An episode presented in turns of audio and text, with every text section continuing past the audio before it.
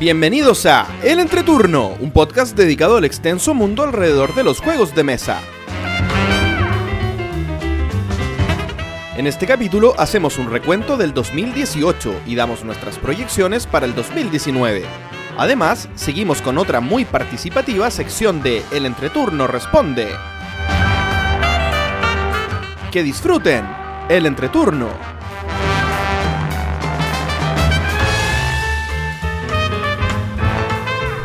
Hola, ¿qué tal amigos? Mi nombre es JP. Y yo soy Gloria. Y estamos comenzando el capítulo número 56 de El Entreturno. Estamos grabando el domingo 31 de diciembre del 2018, el capítulo que saldrá el martes 1 de enero del 2019. ¿Cómo estás, Gloria? Bra un abrazo fuerte, JP, de feliz año nuevo. Todavía no, o sí, ya Sí, estoy en el pasado, en el presente, estoy Es- confundida. Estamos en el primero de enero, en el momento en que se Oye, escuche esto. Así que muy feliz año nuevo que- para ti. Estoy súper confundida porque además que tuve que hacer el... el y yo soy Pancho. Claro. Eh, entonces estoy con crisis. Dejaste, dejaste un silencio para Pancho. Lo, lo extrañamos. Ay, qué entretenido esto de cambio de año. Así es, y como ya es usual, estás lejos. Cuéntanos, ¿dónde estás? Sí, estoy en Puerto Montt, está lloviendo acá, disfrutando del sur eh, y del verano acá, con lluvia, para variar un poquito. Así que, como es habitual en nuestro capítulo de fin de año, estamos lejitos. Boo. Así Pero es. bueno. Y, y esto ya es como un déjà vu, porque la otra vez también creo que había lluvia, el año pasado. Siempre lluvia. Qué cosa más buena. siempre, siempre lluvia. Y también es menos déjà mal vu- que tengo... ¿Mm? No, dime, dime, dime. No, menos mal que tengo botas de goma. Sí, sí, me acuerdo de lo de las botas de goma. Y también es de vu el calor infernal que hace en Santiago, porque ya, ya empezamos con el calor insoportable hasta por lo menos abril del próximo año. Así que no sabes cómo te envidio, Gloria. Uf, yo igual envidio mi frío cuando estoy en el norte. Te, te autoenvidias, muy bien. Sí. Oye, eh, contemos un poquito qué han sido de nuestras últimas semanas desde que grabamos. Eh, yo voy a partir contándolo y jugamos en conjunto. El capítulo anterior estuvimos grabando la última parte del programa con Axel. Y en realidad ese programa lo íbamos a grabar solo. Pero invitamos a Axel a jugar Blackout con Hong Kong. Y nos atrasamos un poquito en la grabación, cosa que nunca pasa. Así que eh, terminamos eh, grabando con Axel y jugando Blackout Hong Kong. ¿Qué te pareció este nuevo juego de Alexander Pfister? Uf, a mí la verdad me gustó mucho. Es un juego complejo de, de empezar. a- a- de- es un juego complejo de aprender, en verdad. Creo que eh, me generó complicación al principio la ensalada de reglas que hay. Pero una vez que uno lo empieza a jugar, todo calza, digamos, en su lugar y es bastante placentero. Yo me quedé con muchas ganas de volverlo a jugar porque creo que no alcanzamos a disfrutar, se nos hizo un poco largo y no alcanzamos a sacarle un poco más de, de carne al juego. Sí, toda la razón. Sí, no, aparte que es un juego tan complejo que, que son de esos juegos que si te gustan, al tiro te quedas pensando de qué cosa habría hecho distinto, qué otras estrategias se pueden utilizar, etcétera. Entonces está Y me bueno. gusta mucho el estilo bom- bombaza de la programación de las cartas. O sea, no sé si se llamarlo programación de cartas, pero eh, de bajar cartas y programar un poquito las... Sí, bueno, sería programar cartas eh, de las acciones y todo eso. Me, me gusta, me gusta mucho. La verdad no, no me la esperaba esa mecánica. Yo no, como tú sabes, tengo Mombasa, pero, pero todavía no lo he jugado. Así que no me, no me esperaba esa, esa, esa mecánica y que más encima sea como reutilización de otro juego. Como que está súper buena. Eh, eh, eh, de hecho, es la mecánica central del juego y me hace mucho sentido que la haya utilizado de, de, de otro éxito, digamos, porque es una mecánica que no merece estar solo en un juego, digamos. Está Claro. bastante entretenida.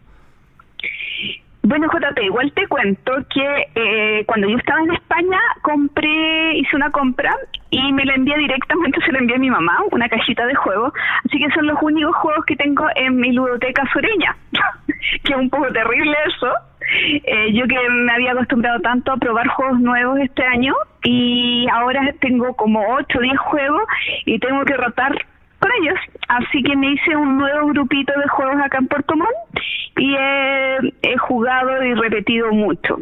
Entre lo que quería destacar que he jugado es eh, Hollywood Golden Knight, que es un juego que eh, de Reina Inicia, que salió hace bastantes años y que eh, espera em, y que fue reimplementado no no reimplementado eh, el diseño eh, y, sacado al mercado ahora por Ludonova muy entretenido un juego de subastas muy cortito muy entretenido eh, no había había probado en Córdoba, pero no le había sacado eh, mayores partidas Manhattan, que también es un juego súper viejo que se reeditó, si no me equivoco, el año pasado de manos de, eh, uy, se me olvidó el, el editorial, Mercurio, Mercurio Distribuciones.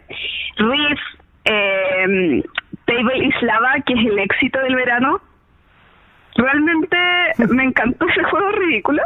The Mind, millones de partidas de The Mind. Espero esta noche también eh, jugar algunas con mi sobrino. Y ayer pude estrenar mi copia de la Era del Carbón, un juego también que debe tener siete años al menos, de Kramer y Kisling. Así que he estado muy feliz con mis euros medios eh, haciendo un, estilo de entrenamiento a mi nuevo grupo de juegos porque esta semana le tengo que o la otra le tengo que sacar el Coimbra. Entonces partido de juegos más medios para después poder jugar Coimbra. Fantástico yo yo lo tengo ahí estudiadito para, para poder volverlo a jugar. Lo jugué por primera vez en la convención de juegos de primavera juegos de primavera o no eh, debería ser juegos de primavera. No, sí, debería ser juegos de primavera porque yo no estuve y más o menos en esa fecha fue lanzado el juego. Eso, eh, claro. Y, quiero volver a jugarlo ya con mi copia, así que estoy expectante.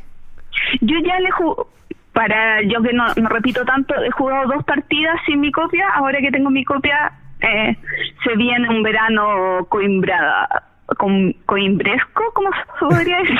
coimbrudo. Coimbrudo. ¿Y tu JP, qué ha sido de tu vida?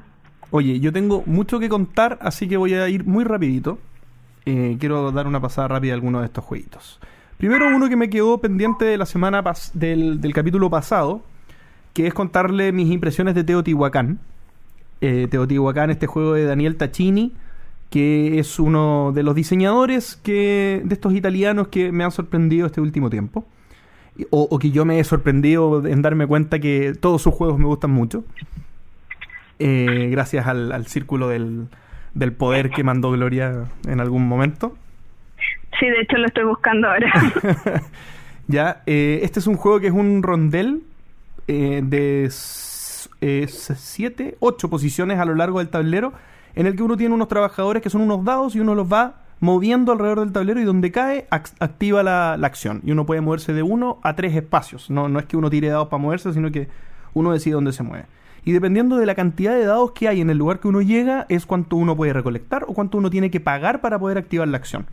Y las acciones van gatillando distintas cosas como eh, la parte central del juego que es ir construyendo una pirámide, adornar la pirámide, pero también recolectar recursos, eh, avanzar en la, en la construcción de las casas de los nobles, digamos, de, del, del, o no sé si serán nobles, pero de las familias importantes, digamos, de, de Teotihuacán. Y todo esto dando puntos. Eh, es una ensalada de puntos, pero que tiene una estructura de este rondel bastante fuerte, por lo tanto está bien eh, estructurado, digamos, la, valga la redundancia, la, la forma en que se tienen que sacar los puntos y el timing en el que uno va recolectando los puntos. Todo esto que suena complejo, que suena seco, lo es, pero es muy entretenido. De verdad, es muy, muy entretenido. JP, todo el mundo hace la siguiente pregunta, así que te la hago a ti. Eh, la comparación con Solkin. Uy, no, a mí me gusta muchísimo más que Solkin. Pero no es lo mismo, por más que tenga como el tema de los templos, de subir, es muy, distinto el juego. Distinto, distinto. Lo que pasa es que Solkin tiene, tiene un tema que no va conmigo, que es eh, esta programación, que más que programación es como la anticipación de, el momento en el que uno tiene que dejar los, trabajadores en, la, en las redondelas, en, los engranajes, para que se coordinen en el- y, y que llegue el momento justo en el cual yo los tengo que ir sacando. Como una visión espacial mayor. como una visión espacial y, de, y de proyección, digamos, pero de, de- de tres o cuatro turnos, pero no es proyección estratégica, es proyección, como tú dices, espacial. Entonces es como... Me, desespera esa cuestión. Es un ejercicio que no me, no me da placer. Eh, me, genera mucho trabajo. En cambio, en este, en este caso, el juego, uno domina donde uno manda lo- los trabajadores. Por lo tanto, no está ese, ese tema. Bueno, yo decir que eh, probé Teotihuacán, no sé si lo comenté en el podcast, pero eh, como era de esperar, no me gustó. Yo, gracias a esos mismos circulitos, entendí que Daniele Taccini no me gusta. Le voy a dar otra oportunidad a Teotihuacán, sí, pero la verdad es que no me gustó. Bueno, Como tampoco me gusta Solkin. gustos para todos siempre. Por Eh, supuesto, hay otros italianos que me gustan. Me, me imagino. ah, O sea, me- diseñadores, dices tú. Luciani, Gigli, Tremendo. Dassini. Muy bien. Vamos con el segundo juego rápidamente. Y este es mi gran decepción de la semana. Y es. Uh, eh, ah, no puse, no puse el, el titular, puse el- la versión chiquitita. Dinosaur Island. Esta es la versión para dos jugadores de Dinosaur Island, el Kickstarter que ya está llegando por todos lados. Eh, asumo que en España llegó ya hace un par de meses, o hace un mes por lo menos, pero aquí en Chile están, están llegando ya nuestras copias. Ah, Dinos- pero, disculpa, eh, este es el segundo Kickstarter, ¿cierto? Sí, sí, el segundo. Ah, ya. Sí, me, me- se me fue a mencionar eso. Yo, yo entré en el segundo porque en el primero no, no supe que existía esta cosa. Quiero que a mí me parece porque como tengo amigos que tienen el juego hace mucho tiempo, Ah, bueno, eh. No da lugar Ya. mi comentario entonces, pero decir que esta, al menos esta, esta segunda campaña de Kickstarter venía con la expansión y con la posibilidad de agregar esta, este juego, digamos, de dos jugadores, que es la versión pequeñita del Dinosaur Island, del Dinosaur Island. La expansión del, del grande no la probé, probé el Dinosaur Island grande, sí, tremendo juego, me encantó, buenísimo. Pero quiero hablar un poco de mi decepción de la semana, que es el Dinosaur Island, que primero yo, yo creo que soy yo, ¿ah? pero no siento que agregue algo distinto, digamos. No, no. Es una versión sí simplificada del juego.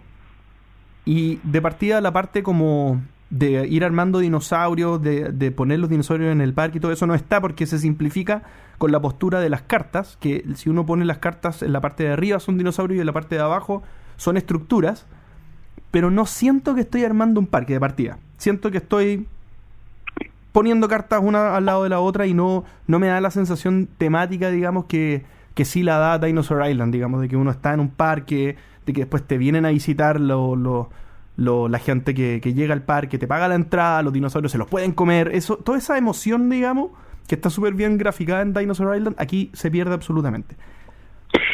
Y quiero comentarte aquí algo, Gloria. Que, que yo no sé si a ti te pasa y acá traigo a colación este juego porque me pasa algo con este juego que para mí es terrible y- y no me dan ganas de jugarlo nunca más. Y es, Ouch. y es lo siguiente. Hay una fase en el juego que es simultánea, ¿Ya? pero el orden, en- no siempre, digamos, pero hay algunas ocasiones en el juego, puede darse, digamos, en que el orden es muy relevante. Tanto así que uno puede activar una acción en la cual uno puede robar una carta de la oferta común, pero eh, los dos podemos hacer esa acción. Y, y esa acción es simultánea.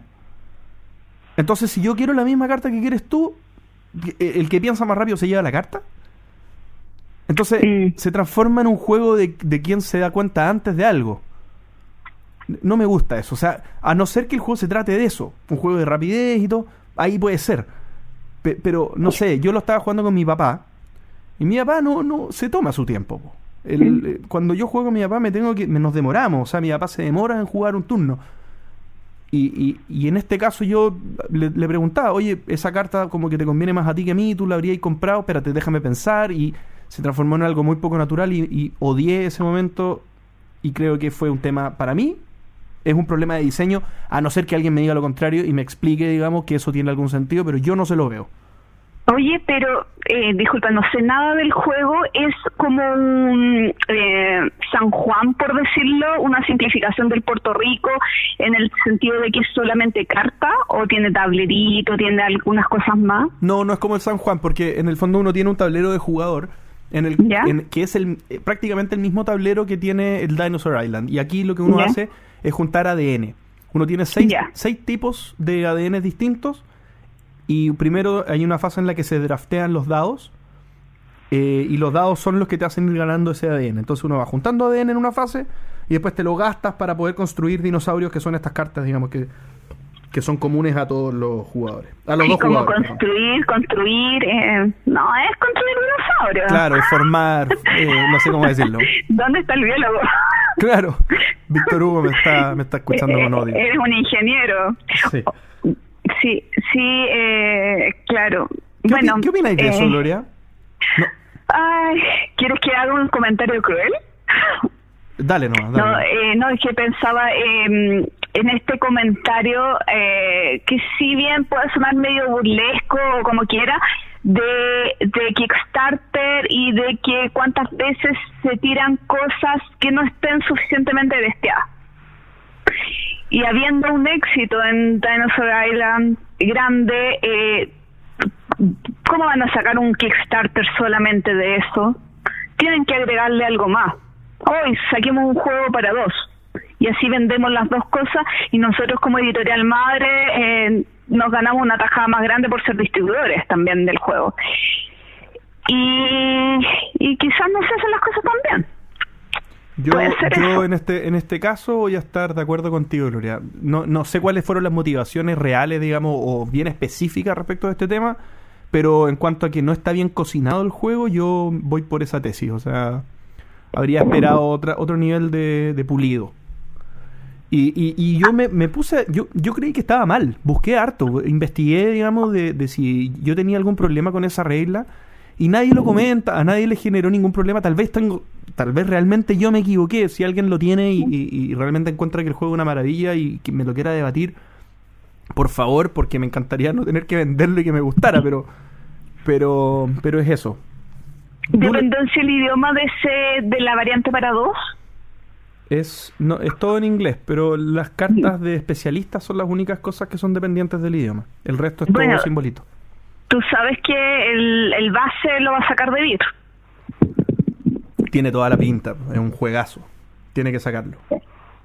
Yo no lo he jugado todavía justamente por el tema de la dependencia del idioma, pero tengo ganas de probarlo. Oye, pero la dependencia del idioma, ojo, que aquí también les paso el dato. Eh, tanto Dinosaur Island como Dinosaur Island, eh, el 99% del juego, eh, la lectura del idioma es común. Ya. De hecho, no. De hecho, en Dinosaur Island es común. En Dinosaur Island uno tiene que leer la oferta de especialistas que se va a poner cada turno. Así que si te conviene jugar uno de los dos, es el grande, Dinosaur. Perfecto. El que JP no venderá. El que yo no venderé, pero te puedo invitar a jugar, porque ese juego es uno de los que yo me quiero repetir luego, digamos, porque me, gustó muchísimo. Oye, eh, rápidamente, por favor, que necesito hablar de un par de juegos más, pero son cortitos. Cuénteme. Héroes de Terrinoth, Heroes of Terrinoth que es esta versión de Warhammer Quest que sacó Fantasy Flight, que es este juego de aventuras de cartas en, el, en la ambientación de Terrinoth, que es el universo de Descent, Battlelore y Rune Wars y otros juegos más de, esa, de ese universo. Eh, el juego es un juego de cartas en el que uno tiene cuatro cartas dispuestas en, en sobre, sobre la mesa, digamos que son cuatro tipos de habilidades que tú tienes a lo largo del juego. Y tú no tienes cartas en la mano. Tus cartas son esas cuatro cartas. En las que uno puede atacar, explorar, ayudar al otro, al, otro personaje o... Eh, ¿Qué era el otro? Descansar, descansar, que es curarte a ti mismo y, refrescar el resto de las cartas. Entonces, ¿por qué digo esto? Porque cuando uno usa cada carta uno la gira. Entonces tú solamente puedes atacar cuando tienes la carta cuando tienes la carta derecha. Bien. Y obviamente hay habilidades que giran las cartas antes de que te las gire la carta de descanso y uno las va combinando. Uno va ganando algunos tokens que, te dan éxitos automáticos. es con dados, uno va generando las situaciones para de la, de la mejor manera posible ir tirando los dados para que, para que esto te genere los éxitos que tú necesitas para todas las, las pruebas de habilidad que tienes que hacer. Eh, tiene una mecánica muy interesante en la que mientras más monos tú tengas enfrentado a ti, eh, te cuesta, eh, hay más probabilidades de que te hagan retaliate, o sea, que te peguen de vuelta cuando tú intentas hacer cualquier cosa. Entonces uno está obligado a, a no ir avanzando solamente, sino que también ir controlando los mobs que van apareciendo para que no te, te vuelva incontrolable la situación. Y además tiene una mecánica similar a la del Señor de los Anillos, eh, en la que, bueno, y también Arkham Horror, en la que uno va avanzando lugares, que en el fondo están las cartas de lugar, y, las misiones tienen que ver con que esas cartas vayan avanzando, digamos, es un masito que tiene que ir la primera carta yéndose y después hacer la siguiente y después la última. Y eso lo, uno lo hace con la acción de explorar. Oye, el juego, solamente voy a dar mi impresión porque ya más no puedo explicar. Eh, me encantó. Hice los dos primeros escenarios. El primero lo hice solo, el segundo lo hice con mi hermano.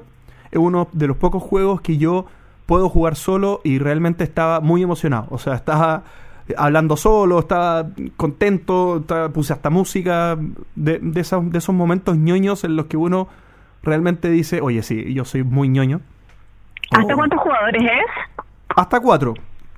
Son, son cuatro, cuatro jugadores en simultáneo que pueden jugar y cuando uno juega solo puede jugar con X números, de dos a cuatro.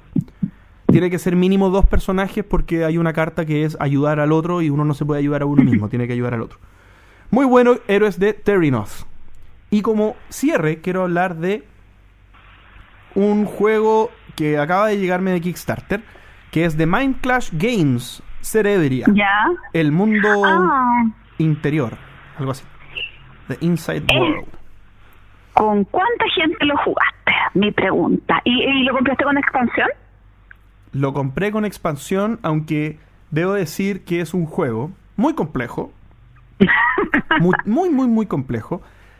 Que la expansión me encantaría poder probarla, pero no era el momento la primera vez que nos juntamos. De hecho, nos juntamos a jugar dos veces. La primera, eh, bueno, en, los dos veces estuvo los chicos de Corruptia el Feño y la Cami. Y fuimos con Alejandro del entreturno, el... Eh, Nuestro camarógrafo estrella. Eh, editor de video y productor y camarógrafo también, eh, don Alejandro. Y hicimos, este es un juego que se juega en parejas. Y básicamente lo que es es que uno, un equipo es la luz, digamos, de, de la, de la mente humana y el otro equipo es la oscuridad de la mente humana. Y hay que luchar por dejar huellas, digamos, o, dejar rasgos en, la mente que tengan que ver con tu procedencia, o sea, dos de luz o de oscuridad. JP, ¿y encuentras que 4 es el mejor número? ¿No lo has probado de otro número? No lo he probado de otro número y, y me da la sensación que sí, porque le encontré, eso comentábamos con el feño, le encontrábamos mucho sentido a la cooperación acá.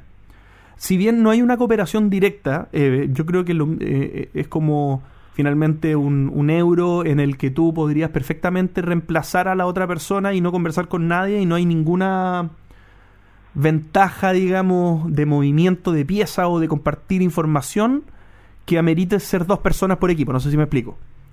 mira, eh, yo he escuchado mucho del juego en varios podcasts, pero si no me equivoco, cuando estuve jugando con dados, eh, hablaron en extenso del juego y decían que eh, el un número 2 era se jugaba muy bien y con tres jugadores el ideal con la expansión que cada uno llevara un, un, bando bueno eso, Te lo dejo como desafío. Sí, no, no, es que yo creo que para allá vamos. O sea, eh, el juego tiene, mm, tiene distintas modalidades que se pueden jugar hasta, si no me equivoco, seis personas, pero yo vería, no vería por qué no se pudieran ser siete, pero, pero pero es así, o sea, en el fondo es dos por bando el default, digamos, por defecto para hacer cuatro. Puede ser uno en un bando, dos en el otro. O puede ser uno en cada bando y, con la, expansión que sería el balance, que es esta tercera facción que, que gana cuando todos empatan. Bien. Eh, esa me gustaría probar. Me gustaría probar de a tres y me gustaría probar de a cinco. Dos por lado más el balance. Al final el juego gustó mucho. Quiero decir que, que me, ha pasado pocas veces que un juego tan complejo eh, genere tan buenas tan buenas tan buenos comentarios. Eh, la primera noche que nos juntamos a jugar, que fue con Alejandro, la segunda fue la Fran. Eh, la primera noche que, que estábamos con Alejandro no lo pudimos terminar porque en el fondo era de esperarse que partir nos tardó mucho. las reglas eran muy complejas. Fue, fue solamente una una ronda, o sea, una juntarnos a jugar las primeras dos rondas solamente. Y nos fuimos pensando en el juego, hablando del juego, queriendo volver a juntarnos, un poco lamentando que Alejandro no iba a poder juntarse el otro día, pero nos dejó ahí muy enganchados. Al otro día volvimos a jugar el juego base también, no, no sin expansión y no el juego avanzado. Y lo terminamos y nos dejó una sensación de ya querer jugar el juego avanzado. Estábamos muy, muy prendidos con el juego. Así que no puedo decir que lo recomiendo porque es un juego raro, es un juego muy complejo, es un juego que, que tal vez para alguien que quiere probar mucho, pocos, o sea, que quiere probar un poco muchos juegos, no sé si me explico, no, no es un juego que tal vez sea bueno porque es un juego que necesita profundidad. Es un juego que yo creo que las primeras dos veces si uno se queda solo con eso no lo va a disfrutar, digamos, porque aquí hay, hay tarea pendiente, hay cosas para ir explorando hay muchas cosas que hicimos mal, muchas cosas que podríamos querer corregir y, eso es, ese, esa exploración, digamos, del juego es lo que yo creo que vale la pena. Así que, dedo para arriba, Cerebria. Bueno, de aquí a que yo regrese, ya te vas a saber esa regla de memoria y está, va a estar súper claro el juego. ¿Por qué lo quieres jugar? Probarlo, ¿por qué no? Ah, buenísimo. No, ¿por qué no pensé que te interesaría? Ah, hay que probar de todo en esta vida, dicen. Dicen. Dicen. Quizás sea un propósito de 2019. Ya te, ya te vas a obligar a jugar cosas.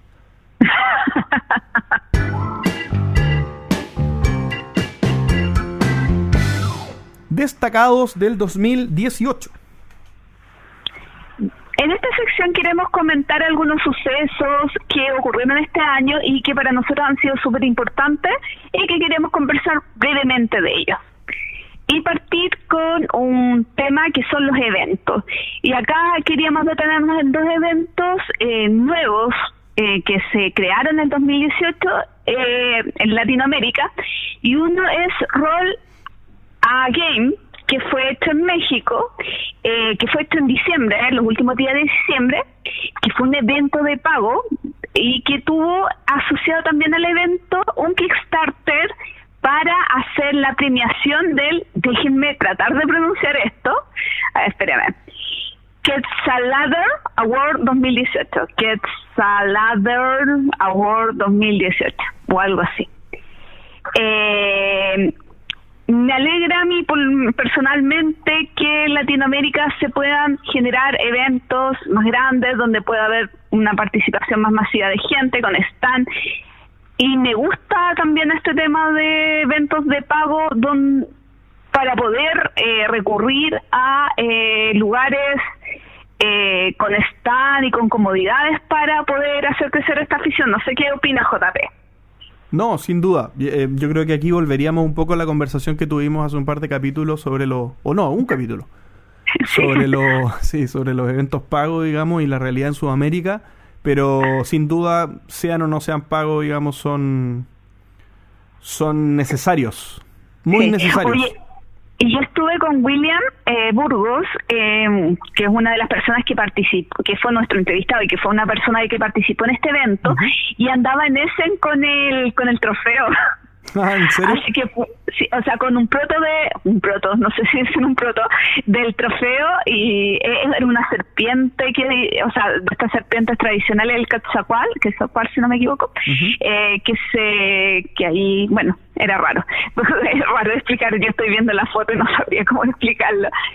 Y otro evento que quería comentar ya en Chile es Juguemos Más, evento organizado por SkyTip con el apoyo de varias embajadas y del Centro Cultural España. Un evento que se quiso dar el carácter de internacional y además de eh, tener jornadas, si no me equivoco, dos jornadas de juegos de mesa un fin de semana, tuvo otros tres días dedicados a mostrar juegos en colegios donde eh, profesores y alumnos iban a ver juegos del mundo, iban a jugar, a, probar juegos chilenos también y a capacitaciones a profesores y charlas en las noches. Así que yo que participé en las noches encontré interesantísimo el evento. Está muy muy bueno los, los aportes de Asmode, perdón, de Skyship para, para el desarrollo local. No te adelantes, JP, no te Ah, adelantes. perdón, perdón, perdón. Nuevos negocios. Eh, espérame. Hoy sí. Creo que no había notado justamente lo que acabas de decir eh, en la pauta. Pero bueno, es que lo tenía anotado en el Excel y después lo pasé a, a mano. Bueno, dentro de los nuevos negocios en realidad podemos incluir esto de eh, que ahora Asmodee está en Chile eh, oficialmente a través de Skychip, porque Skychip fue comprado por el grupo Asmodee. Tan, tan. Sí, pronto sabremos más detalles, pero por ahora eso. Y en otras dos cosas que quería comentar de Chile es la creación de calderos de juego. Nosotros ya tuvimos a, eh, a, a ay, a JJ, sí, a JJ que nos estuvo contando en una entrevista sobre calderos de juego. Calderos de juego, una empresa que se dedica al apoyo eh, al- eh, para editoriales para la creación, eh, producción y distribución. ¿Qué más podría ser? Yo creo que es todo eso, ¿no? El desarrollo, producción. Sí. Sí, y, y e internación también, También. De, de los juegos desde China y probablemente desde otros lugares del mundo hacia Chile. Eh, y en esta empresa, además de JJ, está eh, el equipo de ludoísmo. Y lo otro que tengo como destacados en Chile es la creación de Ludi Chile. Ludi Chile nace a partir de lo que era EXMA, de, de este de este grupo, y busca eh, potenciar eh, las editoriales de juegos de mesa chilenos. Y fue Ludi Chile el que viajó a Essen a conocer un poquito más de la industria. Muy bien. Eh, bueno, y en Brasil yo quiero destacar eh, que yo no conozco casi, yo no conozco nada de la industria brasileña. De hecho, el, en el podcast, como nunca hemos, como no hablan español, nunca no hemos, eh, nunca hemos considerado la industria brasileña. Pero yo quiero destacarla en este momento por eh, porque a mí me sorprendió con el stand que tenían distintas editoriales en Essen. Y creo que eh, nuestros mercados latinoamericanos tienen que eh, mirar un poquito más qué están haciendo nuestros vecinos y ver eh, qué podemos aprender de ellos y cómo también podemos co- ir comercializando tanto ellos nuestros productos como eh, nosotros los suyos. Sí, está muy bueno. Estaba, estaba pensando un poco en, en- en, claro, los incentivos que tiene Brasil tal vez para, para cuando ya está pensando en, internacionalizar sus productos. eh, tiene, que, tiene que hacer un despliegue un poco más forzado, digamos, que tal vez nosotros que tenemos el idioma en común con muchos países, digamos. Ellos, si bien son un mercado más grande, si quieren internacionalizarse, tienen que salir del portugués. Tienen que pasar tal vez al alemán, al, inglés o al español o, o quién sabe qué. Entonces está, está muy bueno ese aprender un poco de, de sus despliegues, digamos, su- sus formas de trabajar. Sí, pero si lo pensamos nosotros, eh, los que hablamos español, eh, somos muchos países, pero en población no sé si seamos tantos. Claro, no, pero estoy pensando que Brasil es un mercado grande, Sí. ellos son un país grande, por lo tanto, estoy pensando en qué, cuál es el incentivo que tiene la industria brasileña de ir a Essen. Que, que si ya está yendo a Essen, es porque tiene ya alguna idea de internacionalización. Si, si es para moverse en el mismo mercado brasileño, no tiene mucho sentido que manden una delegación tan importante. A, a eso voy. Claro. Claro, a mí, por ejemplo, dentro de todas las cosas que me impactó de Brasil, ya un juego estaba licenciado, o sea, ya estaba firmado para que lo distribuya Asmodee. O sea, que lo había comprado Asmodee. Entonces habla de que uno no, yo no miraba el mercado brasileño estando al lado y probablemente está mucho más avanzado. Bueno, hay que decir que David partió eh, también en Brasil. Claro, claro. Eh, volvamos, vámonos al entreturno, JP. ¿Qué, ¿Qué, hicimos este año? ¿Qué queremos destacar? Eh, las entrevistas que hicimos, aunque este año quizás hicimos menos entrevistas que el primer año. No sé si te parece a ti.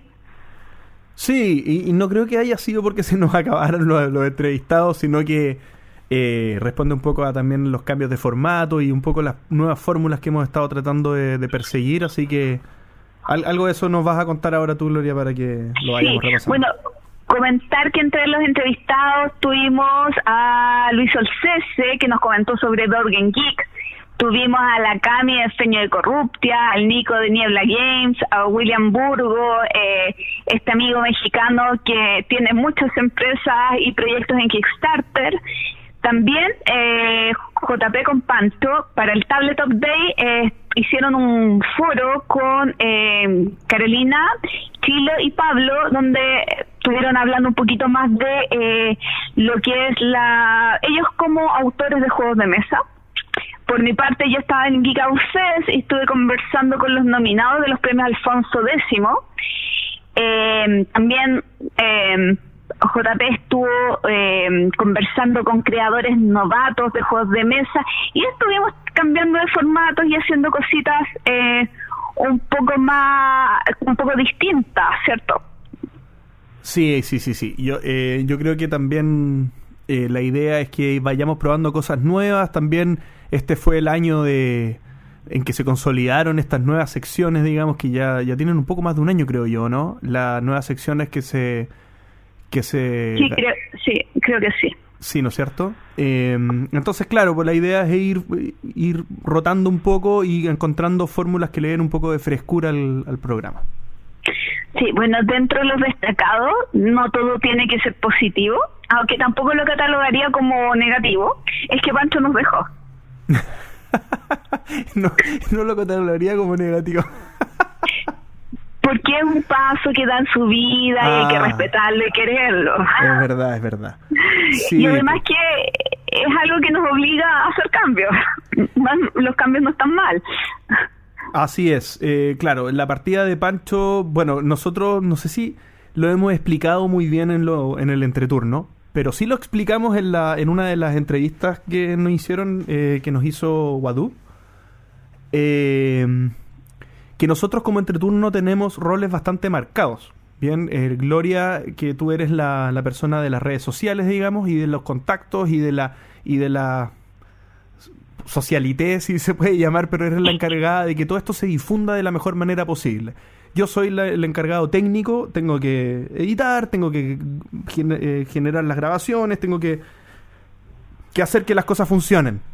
Y Pancho era el director de contenido y, e investigador del contenido. Bien, entonces, claro, él aportaba eh, mucho en la parte de, de, encontrar el dato duro, ¿cierto? Y era también una parte que a él lo apasionaba mucho de poder entender un poco eh, cuáles eran los datos que iban acompañando a este crecimiento de, de la industria que, en el cual estamos viviendo nosotros. Bueno, y también eh, junto con, casi junto con la partida de Pancho, eh, conocimos a Alejandro. Oye, No, murió por si acaso, ¿ah? la partida es que se fue de viaje. Sí. Eh, Alejandro, quien nos está apoyando en todo el tema audiovisual para generar contenido en el canal de YouTube. yo no he estado presente en prácticamente en nada, así que JP, te dejo la palabra. Eh, claro, una, tremenda incorporación al equipo. Alejandro es, es una, una, persona increíble que viene con muchas ganas, vino con muchas ganas. Eh, ya hicimos, eh, bueno, nos pilló fin de año, entonces paramos un poco la producción, pero estamos armando una serie de cosas que se van a venir para el próximo año, así que estamos con todas las pilas puestas para generar más y más contenido en YouTube. Y con Alejandro esto está haciendo aparte de, un trabajo de muy buena calidad, eh, muy entretenido, así que se viene.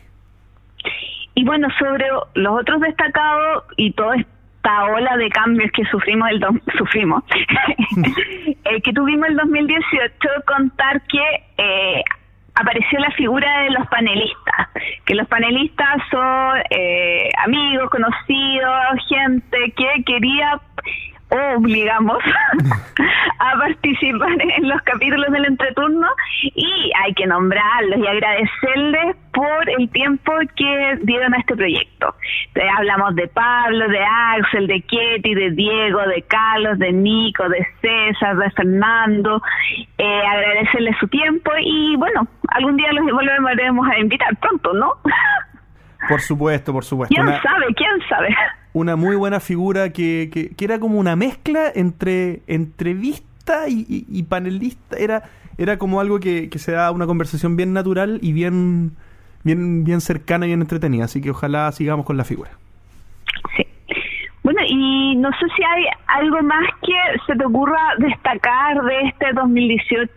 Quisimos ser super, como súper breves en esto, haciendo un punteo de las cosas que consideramos que habían sido más memorables. Oye, memorable. Eh, hay gente criticándonos en redes sociales porque no hemos hecho la completada bailable. Ah, sí. Eh, pensé que lo íbamos a tocar en. Sí, pero yo, pero es que no había puesto como destacado que le hicimos la despedida lúdica a Pancho.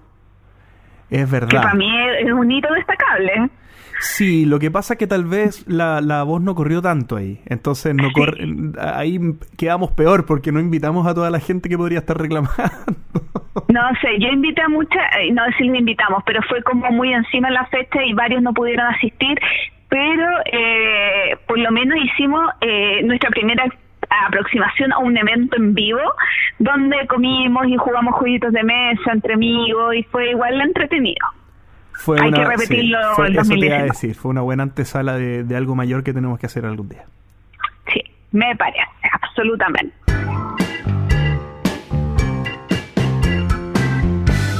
Lo bueno, lo malo y lo feo de este 2018.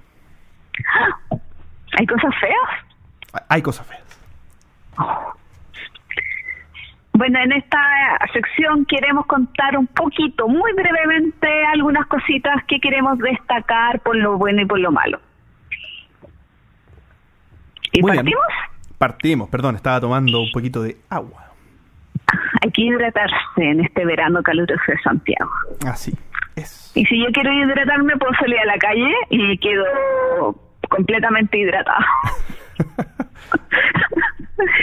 bueno, eh, partamos con el mejor juego que hemos estrenado este 2018. JP.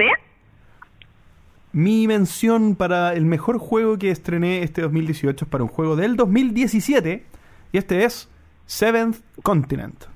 Este juego de exploración en el que uno va explorando este séptimo continente eh, en un sueño eh, en, el que uno se da cuenta que recibió una maldición y dentro del sueño uno tiene que romper esa maldición para, para poder liberarse de ella y, estar, estar bien, digamos. Eh, Séptimo Continente es un juego de eh, bastante eh, abierto, digamos, es uno es, este juego que tiene millones de cartas y cada carta es una parte del mapa y también uno va haciendo distintas acciones con un mazo de cartas de jugador que es compartido entre todos los jugadores. Entonces tiene una mecánica bastante interesante en la que uno eh, puede jugar en cualquier orden, digamos. Yo podría jugar varias acciones y tú puedes jugar varias acciones y en la medida que nosotros nos vayamos comunicando y vayamos eligiendo bien nuestras acciones, entonces eso, ese orden lo vamos manejando nosotros. Me encanta, quisiera tener tiempo para jugarlo más. Dime. Bueno, mi juego eh, que, más me gustó este 2018 es un juego del 2015 y que ya lo he conversado un par de veces en el podcast, lo jugué de una manera horrorosamente mala, pero aún así, la única partida que lo jugué, que lo jugué mal, me encantó, así que si ganó mi corazón de esa manera, merece este trono y es Food Chain Mainnet. Oh. Eh, juego Sí, juego de administración de eh, locales de comida rápida donde tienes que contratar personal, pagarle y ser bastante eficiente en todos los procesos y me gustó muchísimo y tengo muchas ganas de volverlo a jugar y jugarlo bien. Oye, qué sorpresa, no pensé que te iba a gustar tanto. Sí, me gustó mucho, mucho, mucho. Buena sorpresa. Mm, ¿Lo Creo que tienes? no me lo compraría, pero Ah, me gustó mucho. No lo tienes. No, no lo tengo. Muy bien. ¿Y cuál, ¿Y cuál es el mejor juego 2018 que hemos probado hasta el momento? Mi mejor juego del 2018 es Teotihuacán, lo acabo de nombrar. Y claro, eh, me gustó más que, que algunos pocos que he probado del 2018. La verdad, estoy bastante atrasado en, mi, en mis juegos. Eh, pero para nombrar algunos que quedaron fuera, eh, Reinos de Papel, que la versión en español es del 2018. Rising Sun, que me gusta bastante, pero no más que Teotihuacán. Eh, Wildlands, que hablé del capítulo antepasado, si no me equivoco. Eh, este juego de, de Martin Wallace. Muy, muy bueno juego, pero no mejor que Teotihuacán. Y también Dinosaur Island, que lo acabo de mencionar. Tremendo juego, pero se lleva el, el número uno para mí, Teotihuacán. Sí, igual hay que decir que por la época del año hay muchos estrenos que le hemos dado una o dos partidas. En mi caso, del juego que más me ha gustado este año, de generado este año, eh, le he dado un 80% de una partida. Y con ese 80% ha ganado mi corazón. Y es Newton, que salió hace como dos semanas, una semana por más que acá. Tremendo. Yo lo acabo de encargar. Uy, yo voy a jugar con tu Newton. pero igual pero igual me voy a comprar el mío. No, me gustó muchísimo Newton. Es de los italianos que me gustan. Muy bien. Nos Y lo pasamos menos entonces. bueno, a lo No. menos bueno. pas- nos pasamos al peor, según nosotros, estrenado el 2018. Ay, Parto yo, mira, el, lo comenté en el podcast. Ok, está bien que temáticamente esté correcto esto, pero el juego es un infierno, es horrorosamente malo. Go to Hell, eh, que era un juego de tirar dados y tratar de pasar por los siete infiernos de Dante, jugarlo en un infierno. Es el juego más temático del universo porque realmente esa sensación de estar agobiado en el infierno, en que en realidad el juego no tiene un final y es horrorosamente malo, sin decisiones y todas esas cosas, eh, yo no vi, no lo había interpretado de esa manera, pero tiene toda la razón, me lo dijeron, eh, está muy bien implementada la temática, es un infierno el juego. Oh, ni siquiera me acordaba que había jugado eso. Sí. Mi, ¿Y el tuyo, JP? mi peor estrenado este 2018 es un juego del 2015 que entus- muy entusiasmado, muy entusiasmado Pancho vino a jugar conmigo que es Bottom of the Ninth. Este juego de, de béisbol. Oh. eh, que no le encontré ninguna gracia, eh, no encontré que tuviera ninguna decisión importante que tomar. Muy probablemente tenga detractores respecto a esto, pero eh, no sé qué me podrían decir al respecto. En verdad, un juego que tiene habilidades, los, los, los beisbolistas pueden hacer distintas cosas, pero nunca sentí que tuviera yo las, las herramientas correctas para poder hacer una cosa en vez de la otra. Siempre estaba obligado a hacer una cosa, digamos, y esperar a que el dado dijera lo que, lo que iba a terminar pasando. Bottom of the Ninth, mi peor estrenado este 2018. Mi peor juego 2018, y sabes que quizás no es tan tan malo, pero la verdad es que eh, existen juegos que a mí me motivan mucho más en esta misma categoría, Espantones, que un juego de colores, como un party donde tú tienes que hacer personajes basado en cartas de un solo color. O sea, tienes cartas de todos los eh, de todos los colores, de muchísimos colores, pero según la etapa tú tienes que recoger algunas cartas y, eh, y hacer ver a un personaje. Lo encuentro tan parecido a Imagine y a otros juegos de, de categoría que en realidad a mí me aburrió muchísimo la vez que lo jugué. Muy bien, o muy mal. Sí. Voy con el peor del 2018, que ya lo mencioné, y es Dulesor Island. Nada más que decir, no me gustó nada, nada más que agregar a lo que ya dije en la primera sección. Mi número, mi número, nada que ver. Mi peor 2018, Dulesor Island. Ahora pasemos a autores. ¿Qué autor destacaríamos este 2018? Tengo una opción B por si acaso JP me la pisa. Es que yo, yo creo que está un poco claro lo que voy a decir yo y es la este grupo de diseñadores italianos. Voy a hacer trampa, digamos, porque sí, porque en el fondo eh, cuando pasa esto que hacen juegos como en sociedad y por, mucho que se crucen en algunos y en algunos no, son todos y la verdad me, di cuenta que, que, lo vamos a hablar eh, en, un, en un segundo más probablemente, pero en el fondo cuando tienen eh, el sello de ellos, yo sé que me va a gustar o al menos algo le voy a encontrar. Eh, Daniel Taccini, Simone Luciani y no me acuerdo el otro. Eh, Luciani, eh, ay, se me olvidó también, pero acá lo tengo. Gigli. Gigli, que es el de Coimbra, ¿cierto? Sí, es que tengo Coimbra aquí al ladito. Ah, está bien. Eh, claro. bueno, eh, me tienen las expectativas muy altas, porque la verdad, eh, lo que menos me gusta de ellos es, es ¿cómo se llama? Es Solkin, que es un tremendo juego y que es un tema mío que tiene que ver con esa mecánica de los rondeles, pero, pero todo lo demás me encanta, eh, tremendos diseñadores y espero que sigan en racha, digamos, este 2019. Sí. Yo igual me voy con un tremendo diseñador, aunque es bastante eh, novel casi, que es Wolfgang Wars aunque dicen que el último juego que sacó el Fuji no es muy bueno. Eh, eh, ha sacado juegazos estos dos últimos años. No hablamos de un nivel de dureza alto, pero juegos muy distintos eh, que han, han, quebrado las ideas que uno tiene de que es un juego. Y han causado bastante polémica también. Buena opción. Tenemos The Mind, Guns Clever, eh, pócimas y brebajes que no he probado. Entonces, ahora el Brink, que dicen que es muy bueno, tampoco lo he podido probar. Así que eh, mi nominación al autor destacado 2018 es para él.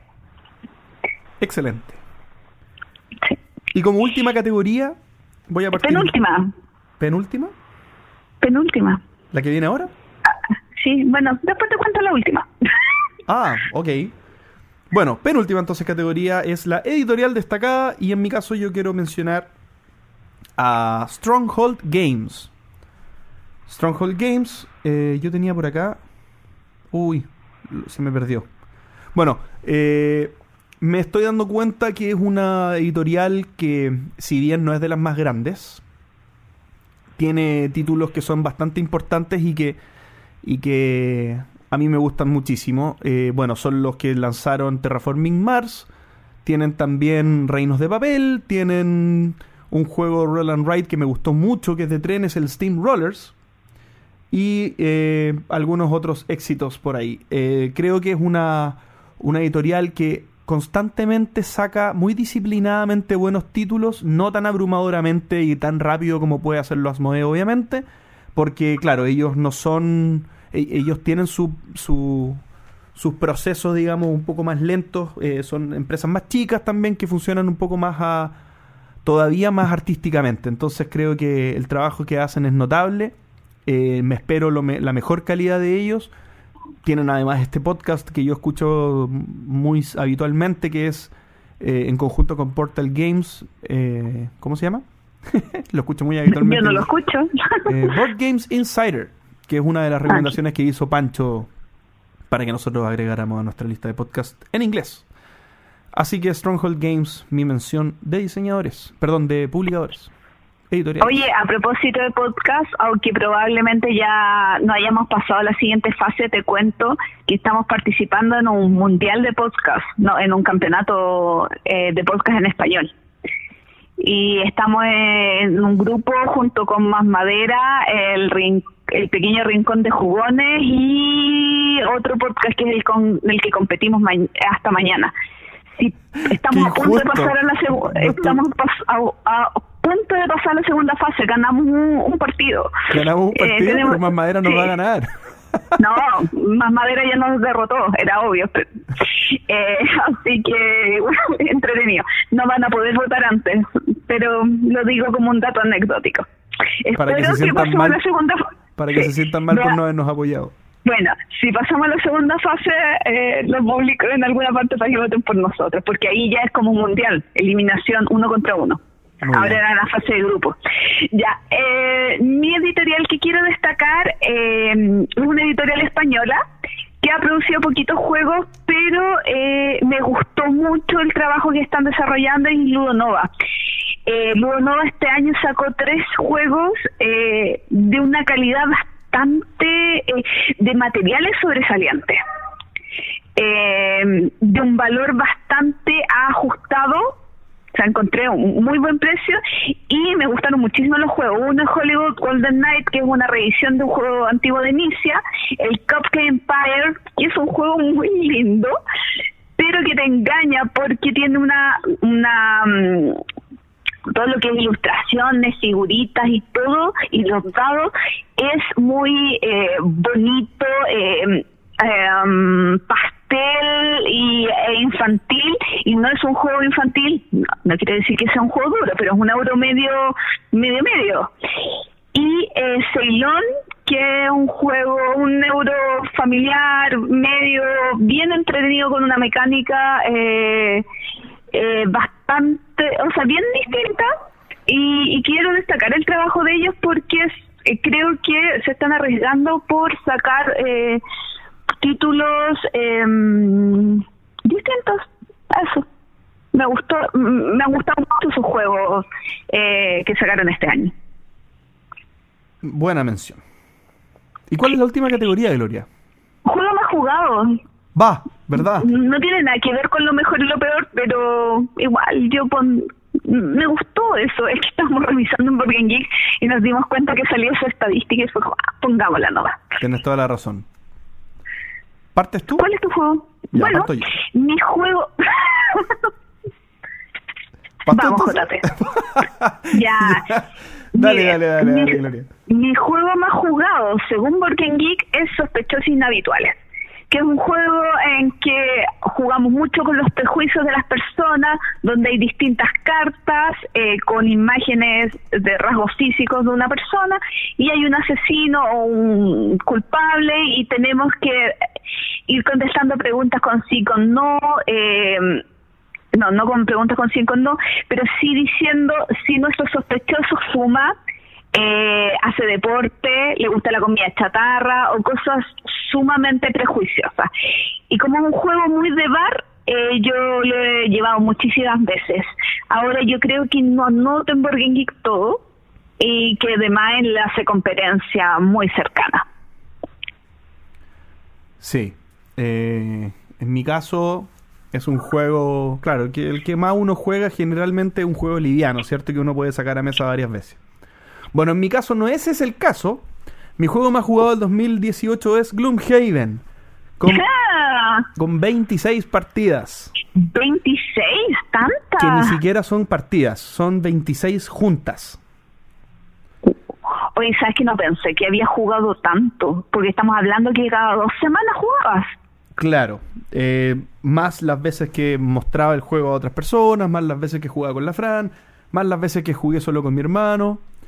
Entre, eh, Wow. Al final fue 26 partidas de un total de 36, si no me equivoco. Me ha sorprendido.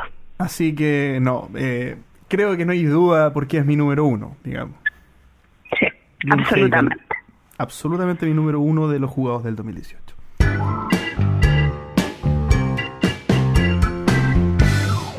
Resultado de las proyecciones del 2018. ¿Qué haremos en esta sección? Nosotros en este mismo capítulo del año pasado, en el capítulo número 30, hicimos nuestras proyecciones de, los que- de lo que creíamos que iba a pasar en la industria de los juegos de mesa este año. Así que vamos a ir revisando algunos pequeños segmentos en los que nosotros hicimos eh, esas conjeturas y vamos a ver si se fueron cumpliendo o no. ¿Te parece, Gloria? Me parece, absolutamente. Excelente, entonces vamos con el primer clip. Asmodee hará una movida para controlar o comenzar a controlar la distribución en Sudamérica. Y creo que aquí me... me- Esa, esa es tu proyección. Sí, y yo creo que eh, choco contigo, ¿no, Pancho? ¿La pusiste tú también?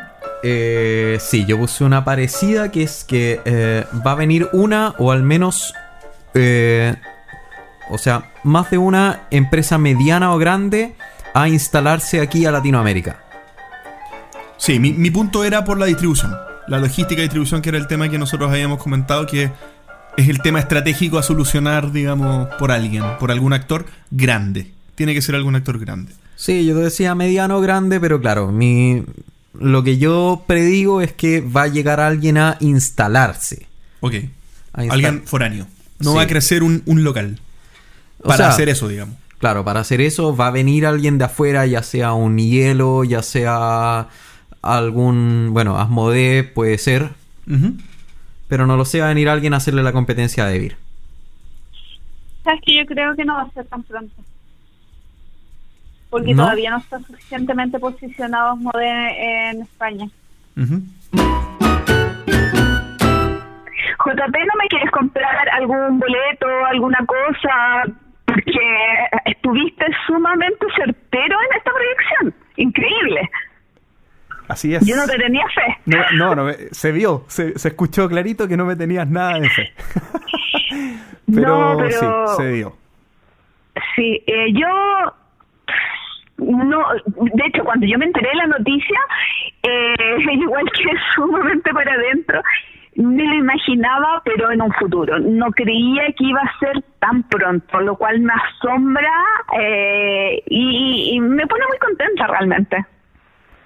Claro, claro. eh, dice un poco, claro, di- dice de dos cosas. Dice del, del terreno fértil que hay acá en Sudamérica, digamos Chile específicamente en este caso, eh, con la llegada de Asmodee y la absorción de Skyship, eh, de este terreno fértil, pero también de la vista que tiene Asmodee en, la importancia de este mercado. Así que no sé si, si era este año o era el próximo, claro, eh, un tema tal vez de timing pero para mí la figura correcta era la absorción de un actor local, un poco eh, eh, eh, diluye- o eliminando un poco este riesgo de, de ir a invertir o ir a, a, a formar empresas desde cero en un lugar desconocido, digamos, que tiene Claro. obviamente muchas cosas que, que una absorción eh, puede aplacar. Así que creo que por eso me fui por esa opción. Sí. Vamos por el segundo clip. Sí, yo creo que eh, mis proyecciones van más allá eh, con el tema del podcast. Yo creo que nosotros vamos a tener que tomar un rol más protagonista. Y es un desafío que les tiro a ustedes. ¿A qué le llamas un rol más protagonista? Sí, eh, vamos a tener que continuar con el podcast, obviamente, tal como está, pero también eh, dar algunos pasos extra. Y bueno, y ahí yo me tomo en el sentido de realmente cumplir con las promesas que hemos hecho de YouTube y también ver si es que realizamos algún viajecito, chicos. O sea que la, la proyección de Gloria es que nos va a convencer de ir a Essen. O voy a ir a eso. Ah, o tú vas a ir. Yo voy sola o acompañada. Y aprendí la lección. Bueno, JP, no te convencí, pero por lo menos con Pancho fuimos. sí, lo de Pancho fue un poco de, de- de revuelo, digamos, por el por aprovechando su viaje de estudios. Pero Sí, igual pero cuenta, igual curio- cuenta. Curioso que cuando eh, grabamos eh, no estaba interiori o sea, no estaba quizás tan claro Pancho irse a vivir a Alemania. Porque lo, lo dijo como, no, no, no. Es verdad, es verdad. Sí, y yo la verdad sigo con el pendiente. Ahora lo escuchando este clip, eh, claro, me encantaría poder ir a Essen y no quiero seguir postergándolo, la verdad. Yo creo que ya hay que pensar para este año que viene eh, hacer algo así. Pero bueno. Y con respecto a lo que dijiste también de, porque dijiste otra cosa y dijiste de, del- de los cambios, ¿no? Sí. Claro, de YouTube. Que eso, si bien partimos tímidamente, por lo menos ya tenemos una, una estructura ya con Alejandro creada, ya con alguien a cargo, digamos, del tema. Así que yo creo que no está logrado 100% ese cambio plasmado, digamos, materializado, pero por lo menos tenemos las herramientas para poder hacerlo este año que viene. O este año el que estamos Bueno, y hay que decir que cuando grabamos ese capítulo yo me había recién comprado un computador para editar video, el cual después de la grabación de este capítulo murió. ¿Después de qué grabación? De ese mismo de capítulo. este capítulo. Sí, porque los primeros días de enero a mí se me cayó el café con leche encima del computador. Eso, eso no lo, no está dentro de tu predicción. Claro, no estaba dentro de mi predicción. Yo me compré un computador para editar video y ese computador sufrió un pequeño accidente. Cosas que pasan. Cosa que pasa. Oye, yo había notado eh, algo más general, o sea, lo que pusiste tú del entreturno del tema de YouTube es algo que en, en específico tenemos pendiente, eh, pero sí había notado algo con el entreturno que es el entreturno tendrá un salto. Eh, ¿Por qué lo pongo? Porque yo no creo que nosotros vayamos a seguir en la misma línea de lo que fue el 2017. Me parece que el 2017 fue un súper buen año, porque fue nuestro año, digamos, el único año completo en el que ha existido el podcast. Eh, pero sí espero para el 2018 que nosotros tengamos algún cambio positivo y que sea un punto de inflexión. O sea, que nosotros crezcamos como podcast o como medio de difusión eh, más completo que, que solamente un podcast, pero, pero eso, o sea, eh, y, lo dijo Gloria, el tema de YouTube, que es una tarea pendiente que, no- que nos quedó del 2017, eh, es una de las cosas que probablemente tenemos pendiente o con posibilidad de hacer, eh, pero nuestro objetivo es la, es la es el crecimiento del hobby, eh, es en lo que convergemos los tres, entonces la forma que tome, creo que el 2018 es el año en el que tiene que materializarse ese salto. Acá tengo sentimientos encontrados yo con esto, Gloria, porque si bien siento que hemos estado preocupados de la evolución del podcast, eh, em, hablamos constantemente un poco de esta intención de hacer cambios, de mantener el podcast con frescura. Yo creo que la frescura que estamos logrando con estos cambios pequeños, digamos, en cuanto a las secciones y todo, no era lo que yo me refería en esta predicción, o intención al menos, eh, que, dije en este clip. Eh, creo que todavía, y espero que ahora sí ocurra, digamos, este 2019, y es que sí logremos algo distinto, no sé, es que no sé ni cómo explicarlo, es como lograr un hito distinto en el podcast. Creo que va más por el lado de YouTube, por ejemplo. YouTube que nos da esa mirada un poco más eh, completa, digamos, de abordar distintos aspectos en cuanto a la media, eh, audiovisual, a eso me refiero. Y también va por el lado de, eh, que, yo creo que lo vamos a hablar en las predicciones del 2019, eh, de, lo, de lo importante que, o del rol que nosotros tenemos en el hobby también. No, no, no es que nos crea, no es que me crea la gran cosa con esto, sino que eh, lo hemos hablado. O sea, esta industria sigue siendo tan pequeña, tan incipiente, que depende mucho de este tipo de actores. Sí. Por lo tanto, es eso. A mí me pasa que veo que muchos de los cambios que tuvo el podcast eh, no fueron eh, porque quisimos, sino que eh, tuvimos que acomodarnos a la contingencia, ya sea por la salida de Pancho, ya sea porque yo me via- viajé dos meses a Europa y, y, em- y tuviste que quedarte solo con, con todo el programa, que igual es mucha mucho trabajo. Entonces, eh, quizás eso también pospuso eh, que tuviéramos cambios más programados y tuvimos que eh, atender a la contingencia. Puede ser, puede ser. Sin duda, cosas que nos hicieron crecer igual, pero espero que este punto de inflexión lo podamos dar el siguiente año. Total, quedan muchos años. A mí, ¿sabes qué me gustaría? Eh, de repente veo que hay muchos concursos internacionales, o por lo menos yo solamente veo los que tienen que ver con el idioma español. Eh, estaba el de Geek Out, está los de... ah, se me olvidó la plataforma de crowdfunding eh, que funciona en España, Berkami. Berkami. Tan- tantos eh, concursos de prototipo me gustaría ver una mayor participación eh, latinoamericana en estos concursos, eh, una mayor representación de distintos países, eh, que los diseñadores pierdan el miedo a mostrar sus trabajos, pierdan el miedo a, a- a esta típica de hoy mi, mi idea es tan buena que me la van a copiar eh, que va, va, es parte de la, de la madurez que se va desarrollando. Me gustaría ver muchísimo más presencia en esto, en estos eventos y yo creo que la industria va a ir a hacer. Y, me alegra mucho de que en parte se haya cumplido con Ignacio Paz en em, DAU Barcelona Y Juan Pablo Vargas, que va a ir a Dinamarca en abril próximo a mostrar también su prototipo. Eh, la verdad es que yo no, no sé si alguna otra persona de otro país de Latinoamérica haya participado, pero ojalá eh, esto, lo que han hecho estos chilenos sea un precedente y puedan participar, participen en estos eventos internacionales. Así es. Eh, bueno, también el tema, eh, lo importante que fue la zapada, que también se hizo en varios países, que en el fondo va en línea con, con el prototipado, que era lo que tú planteabas en este, en este clip. Sí. Y bueno, terminan nuestras proyecciones 2018. ¿Quién nos esperará para el 2019? Lo vamos a averiguar o al menos suponer a continuación.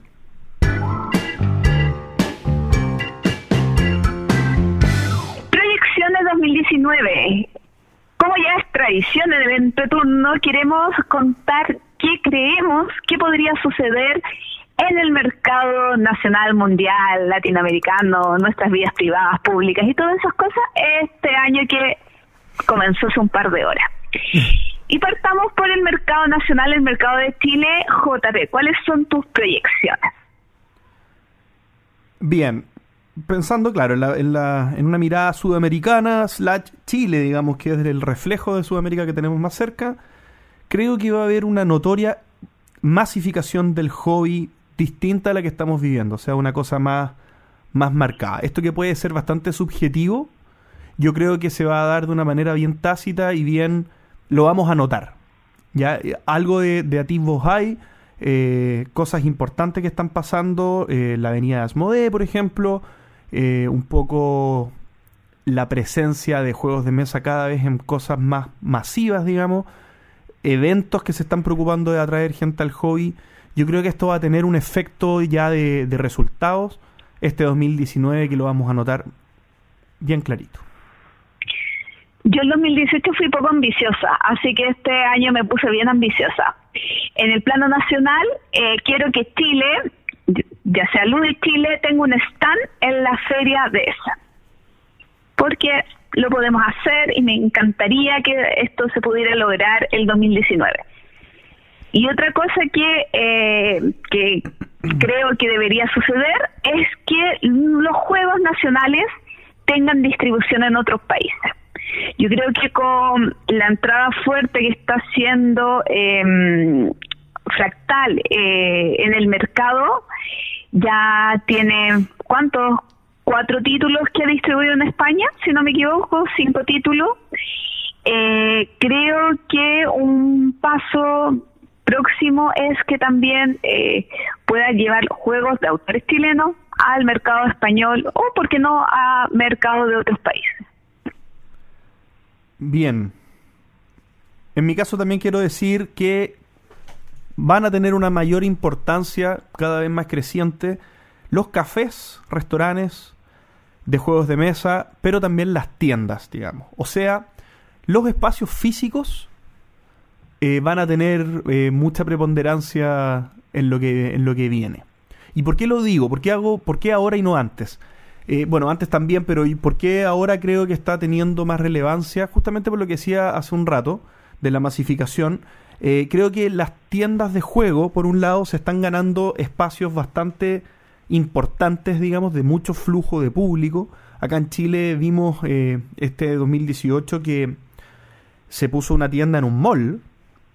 Algo que es bastante. Algo que, que tal vez podría haber sido criticado como idea algo que, que tal vez uno dice, oye, pero la cuenta no va a cerrar.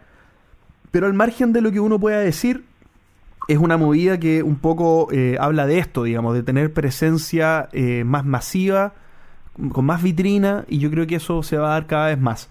Y en cuanto a los restaurantes y, cafés y todo, eh, creo que esta, esta cosa, digamos, más lejana de, a las personas, esto más como sectario, más ñoño, más freak o friki, que, hacemos nosotros va a ser cada vez menos friki y cada vez más algo más común, digamos.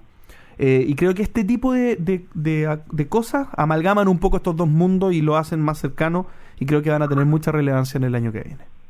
Mira, y volviendo al tema de Mike Sur eh, en el mall, eh, también es un giro en dentro de la empresa, porque era una tienda que la otra sucursal se dedica principalmente a Magic.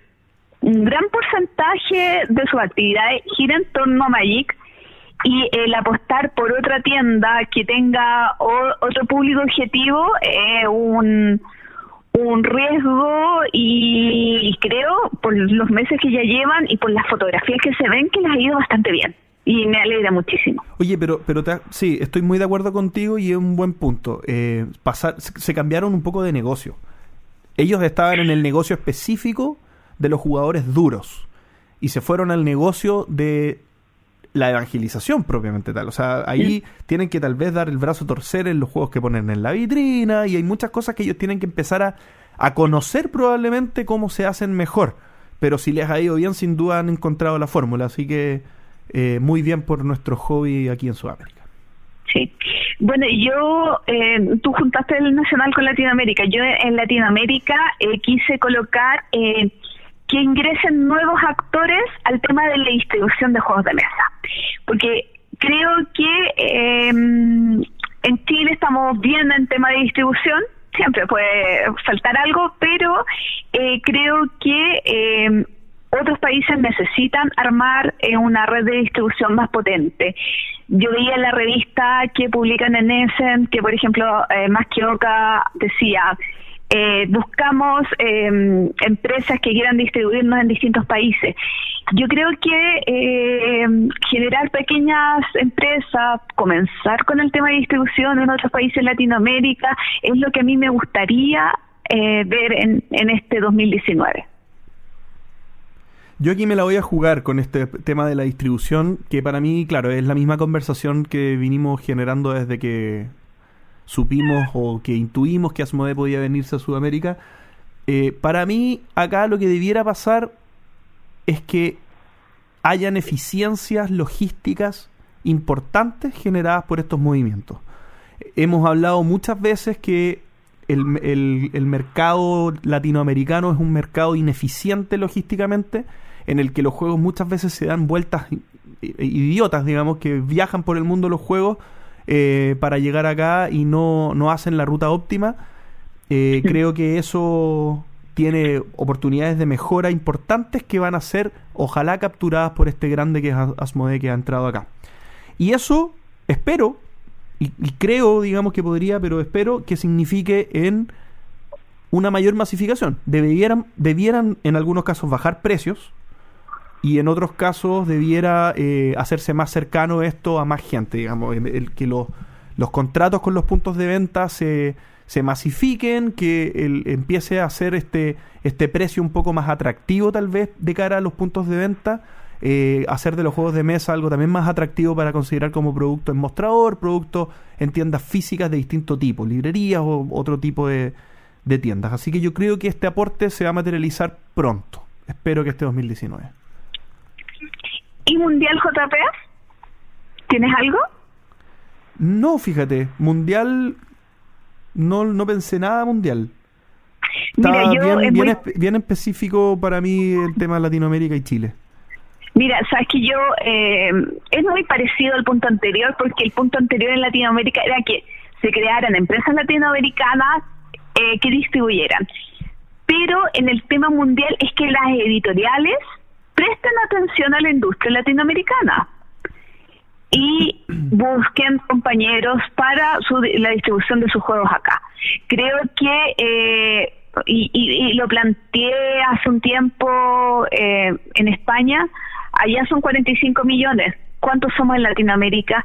Si piensan como editorial, como editorial española, solamente en el mercado español eh, se les va a saturar en algún momento. Mientras antes se posicionen en el mercado latinoamericano mejor. Así que los esperamos con los brazos abiertos, creo. creo, ¿cierto? Sí, no, por supuesto, por supuesto. Oye, y sobre el entreturno, ¿qué, ¿qué proyecciones, qué queremos que pase con nosotros? Ah, porque claro, son proyecciones, pero también esto depende de lo que nosotros queramos hacer. Así que eh, Es, es como dos Proyecciones cosas. personales. Pro- proyecciones Claro. personales, sí. Intenciones del entreturno. Intenciones. Yo tengo dos. Y creo que las dos las hemos conversado. Hay una que la he conversado hasta el cansancio y la voy a repetir y lo voy a decir cortito, pero es el tema de YouTube. Bien, el tema Igual del- es mi número, está acá en mi lista. Ya, eh, creo que ya está más que nombrado, es algo que queremos hacer y, y que lo vamos a, a seguir intentando y vamos a luchar harto porque eso sea una cosa, una realidad. Pero el segundo que tengo acá es que hagamos, y de hecho tú lo comentaste el capítulo pasado, si no me equivoco, hagamos un evento made in el entreturno. Que el entreturno tenga, no sé si una convención, no sé si esa es la palabra en verdad, pero que tenga un evento nuestro, propio, con invitados, digamos, puede ser todo lo abierto que queramos a, todos los auditores o tal vez no tan, no tan abierto porque ay, no tengo idea de las características, pero sé que este 2019 tiene que ocurrir. ¿Completada bailable o algo más formal? Podemos llamarlo como queramos, digamos.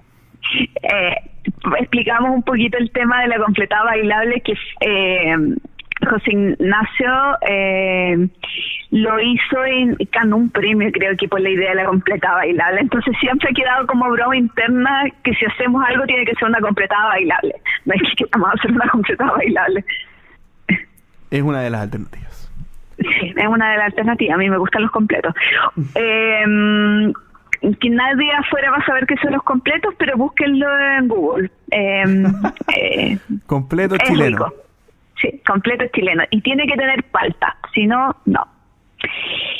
Yo puse eh, que me gustaría un cambio de formato. Eh, creo que eh, como todos estos meses hemos estado con constantes cambios, tenemos que nuevamente ajustar el formato del entreturno a algo que sea más eficiente y que, eh, que nos sintamos súper cómodos. No es que me- no me sienta cómodo con el formato eh, ahora, sino que siento que a lo que hemos llegado en estos últimos capítulos ha sido también eh, reacción a, a las cosas que han ido sucediendo. Sí, muy de acuerdo contigo. Creo que hace, hace falta ya que, que veamos otro, otra alternativa. Sí. Y lo otro es volver a las entrevistas. Sabes que eh, a mí, o sea, como muy personalmente, me gustó mucho. Eh, y, y- y debo reconocerlo que no lo exploté porque podría haberlo hecho el tema de como entrevistas cortitas Eh, como lo que hizo con Rodrigo em, se me olvidó el apellido de Rodrigo porque no se llama Rodrigo se llama Rodrigo. Ay, se me olvidó este chico de Megacorpin. Ay, se me olvidó su nombre. Pero como pequeños clips que podamos incluir, quizás no que el entrevistado lo tengamos que tener todo el capítulo, pero de repente eh, tener como información más corta y precisa sobre algunos hechos que están ocurriendo y hacer como eh, nuevas secciones dentro del programa. No sé, que quedé como con esa inquietud después del viaje. Ok. Eso, ¿tú algo más? No, yo esas dos cositas del entreturno. Y en lo personal, JP, En lo personal, o mi, mi propósito lúdico del 2019 es bien simple. Jugar más. ¿Y cómo, y cómo lo voy a medir? ¿Cómo me lo voy a, copiaste. ¿Cómo lo voy a medir? Quiero que el indicador de juegos jugados este 2018 se duplique el 2019. No es tan difícil, porque no jugué mucho este 2018, pero quiero duplicar las partidas registradas en Board Game Geek este 2019. JP, estamos a mil kilómetros y casi escribiste lo mismo que yo. Eh, eh, uno de mis propósitos lúdicos es jugar más y además de jugar más es llevar un control más estricto de lo que yo noto en Game Geek. Porque muchas veces cuando repito un mismo juego yo no lo noto. Y este año que jugué 380 juegos distintos, en Game Geek tengo anotadas 549 partidas, lo cual me parece que no es real. Así que mi propósito 2019, mi reto 2019 es llegar a las mil partidas de juegos.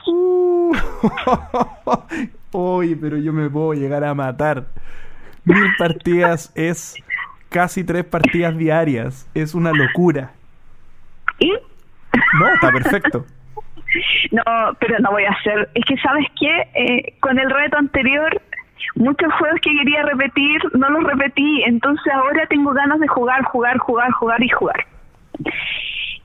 Y lo otro que, ten, que noté como eh, algo que deseo y que me gustaría que se cumpliera, eh, que viene asociado con encontrar trabajo, es poder hacer sostenible el tema de eh, ser una viajera lúdica. Sé que no voy a poder ir todos los años a ese, pero ya me sentiría tranquila si supiera eh, que es económicamente viable ir cada dos años, ir a Geek ir a pegarme uno que otro viajecito eh, por juegos. Me parece un gran propósito. Sí. Bien. ¿Algo más, JP? No, yo creo que con esto cerramos la sección aspiracional de altas expectativas del entreturno y el mercado de los y con juegos de muchos mesas. buenos deseos. Con muchos buenos deseos para este 2019.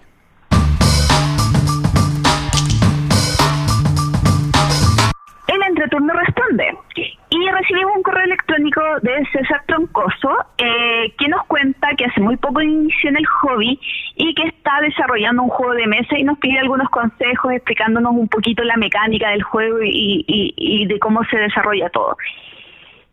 Es súper complicado para nosotros dar consejos de juego porque partiendo no somos creadores y em, y además em, al estar en beta y, y escrito eh, es complicado poder eh, imaginarse un poco más las mecánicas. Mi gran consejo, y yo creo que en ese JP está de acuerdo, es que te acerques a las comunidades que hay cerca tuyo porque eh, este este hobby es súper generoso y siempre va a haber gente que te pueda colaborar, ya sea probando el juego como también eh, mostrándote distintas eh, distintas opciones y sobre todo eh, que si bien eh, puede ser súper valorable que hayas creado un juego hace poco tiempo, que lleves en la afición, es importante que igual vayas probando juegos que puedan ser similares. Y eso solamente te lo va a ir dando la experiencia de eh, irlo probando con más gente. No sé, JP, ¿qué opinas? Estoy 100% de acuerdo contigo, agregar un par de cosas más. Yo creo que es muy difícil habl- hablar en teórico sobre mecánicas que podrían o no funcionar. Yo creo que acá esto es como como describir Oye, algo. El mejor ejemplo es de Mind. El mejor si ejemplo te es lo de dicen, Mind. tú crees que no funciona. Exactamente. El y, y eso pasa muchas veces, que uno lee un manual y uno se imagina una cosa, o, o de repente pasa a la inversa, uno dice, oye, esto me tinca excelente, yo creo que esto va a ser una experiencia inolvidable. Y uno lo juega y uno ve que las mecánicas no funcionaban tan bien, lo que uno creía que iba en el papel darse de una manera se daba de otra. Entonces acá lo que realmente es palpable es el prototipo. Aunque sea hecho en papel, aunque sea hecho lo más básico, digamos, pero algo que un poco demuestre tácitamente qué es lo que se está pensando, qué es lo que se está creando. Aunque no esté tan cerrado, digamos, en la idea, eso es lo que tiene que hablar un poco de lo que, de lo que está generando el juego. Eso es un, es un consejo mm, lo más concreto posible que puedo dar, pero vuelvo a lo que dijo Gloria, nosotros no somos expertos en la materia, sí más o menos eh, entendemos, digamos, porque hemos entrevistado a mucha gente, hemos, conocemos un poco del medio, pero, pero sí te puedo decir eso como ha sido lector de manuales, que en la teoría dice una cosa y la práctica dice otra. Sí. Bueno, en Facebook también recibimos algunas cositas. Por ejemplo, César nos pregunta cuándo harán la choripanada. Todo habla de la completada bailable y cualquier evento eh, lúdico. Y te informamos que desde marzo podríamos hacer alguna cosita, ¿cierto, JP? Sí, pero, pero te voy a comprometer ahora eh, al aire. ¿Qué, qué opinas de hacer un, un, un evento más masivo? Masivo 100 personas o más. Mira, O masivo no, sé, 50. no sé cuántos podrían llegar, porque eh, habría que sumar lo- los que nos escuchan del entreturno acá en Chile, o los que quieran venir, pero no creo que alguien quiera venir, de otro país, más lo que podamos nosotros gestionar por nuestro lado. No sé ahí cuánto podríamos lograr. O sea, para mí el tope es el lugar. The sky is the limit. ¿Ah? El cielo es el límite. Ya, hagámoslo. Hagámoslo. ¿Qué tanto? Woohoo. Hagámoslo. Bueno, en fin. Eh, Pablo Paso, Reolúdico, nos pregunta muchas cositas, entre esas una para mí. Tú sueles jugar en un bar durante la semana. ¿Cómo crees que deberían ser los espacios ideales para realizar este tipo de encuentros? Y voy a contestar como JP, que tienen que tener manteles. Gracias, Gloria. Para mí un lugar ideal como un bar para jugar juegos de mesa tiene que partir con mesas de un tamaño adecuado, no gigantes, porque ojo que en un bar no se puede jugar cualquier tipo de juego. Y lo otro es la iluminación.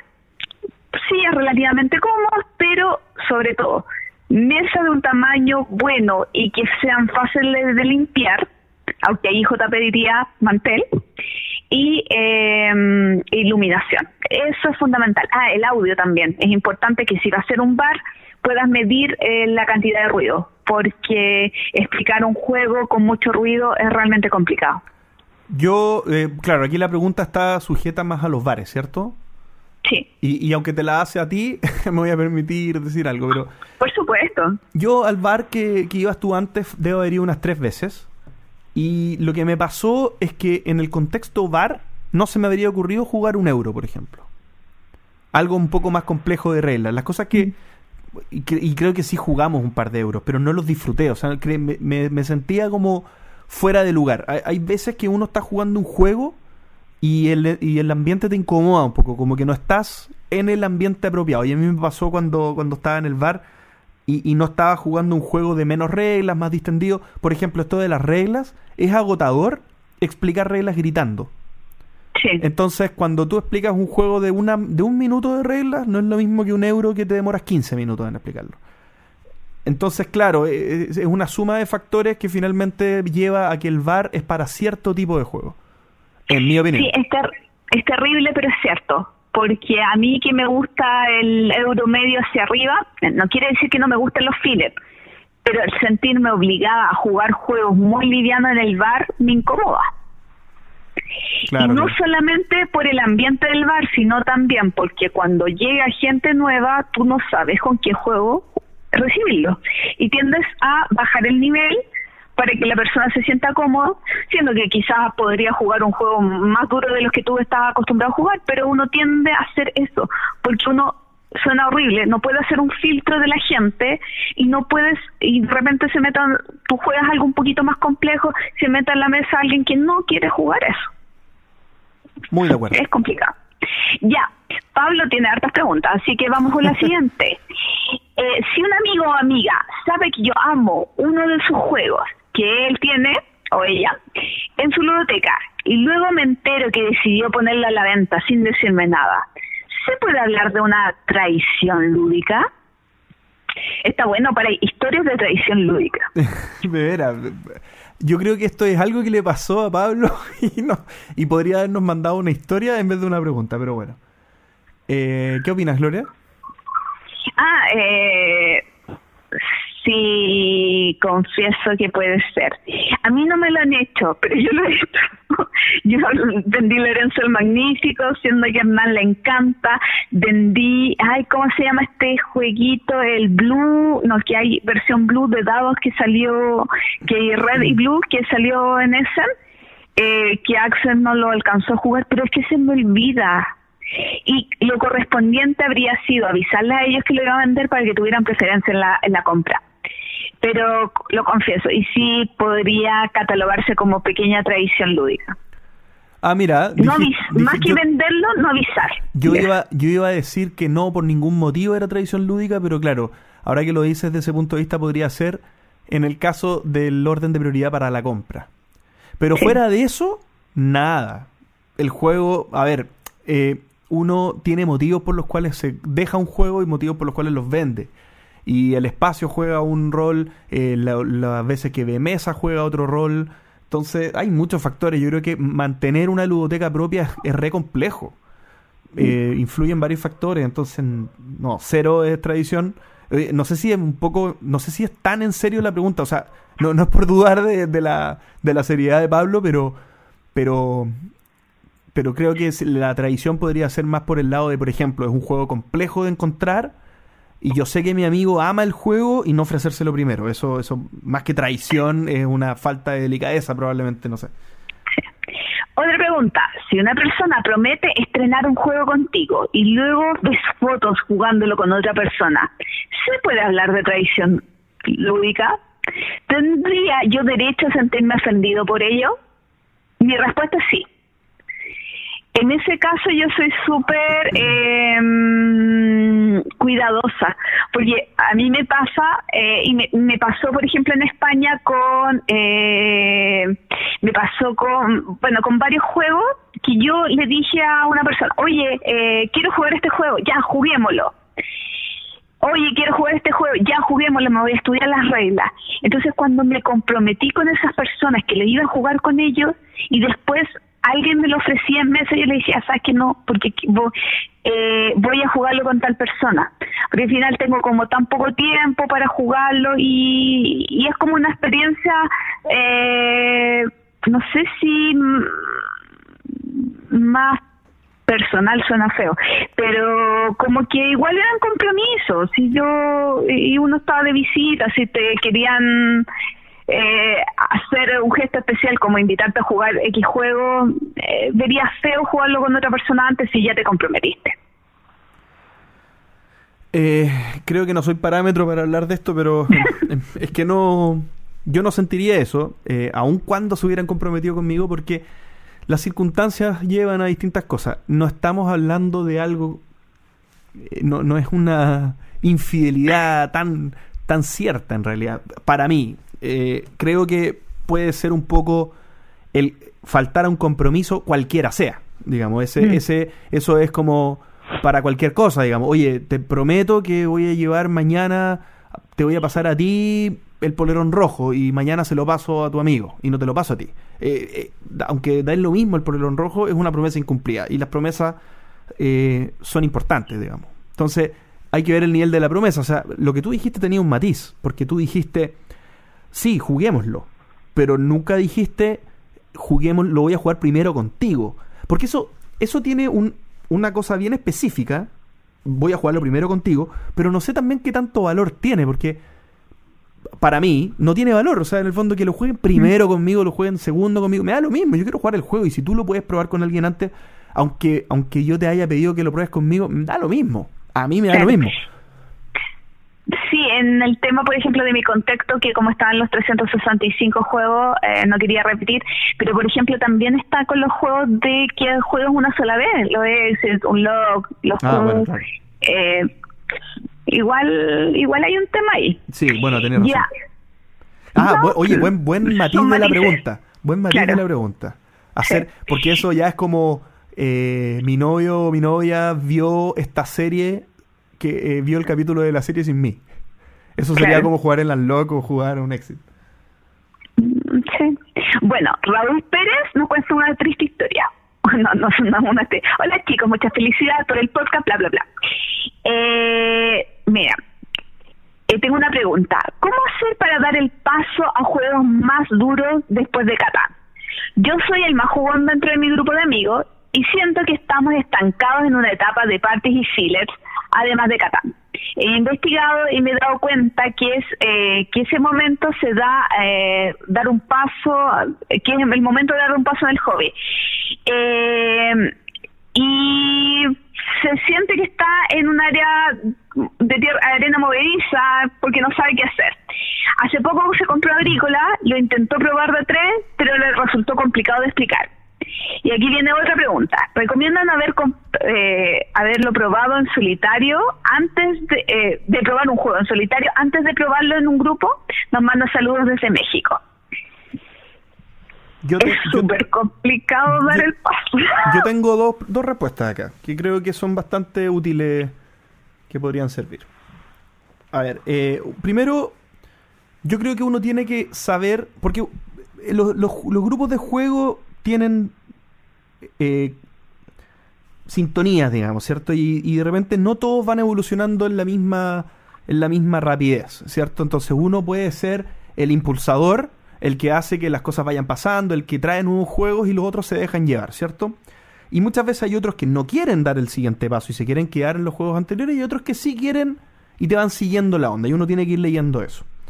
Uno también tiene perfiles, ¿cierto? Y están los que explican. Pero los que explican, digamos, los que traen estos juegos no, hay que decirlo, no siempre son los mejores explicando reglas.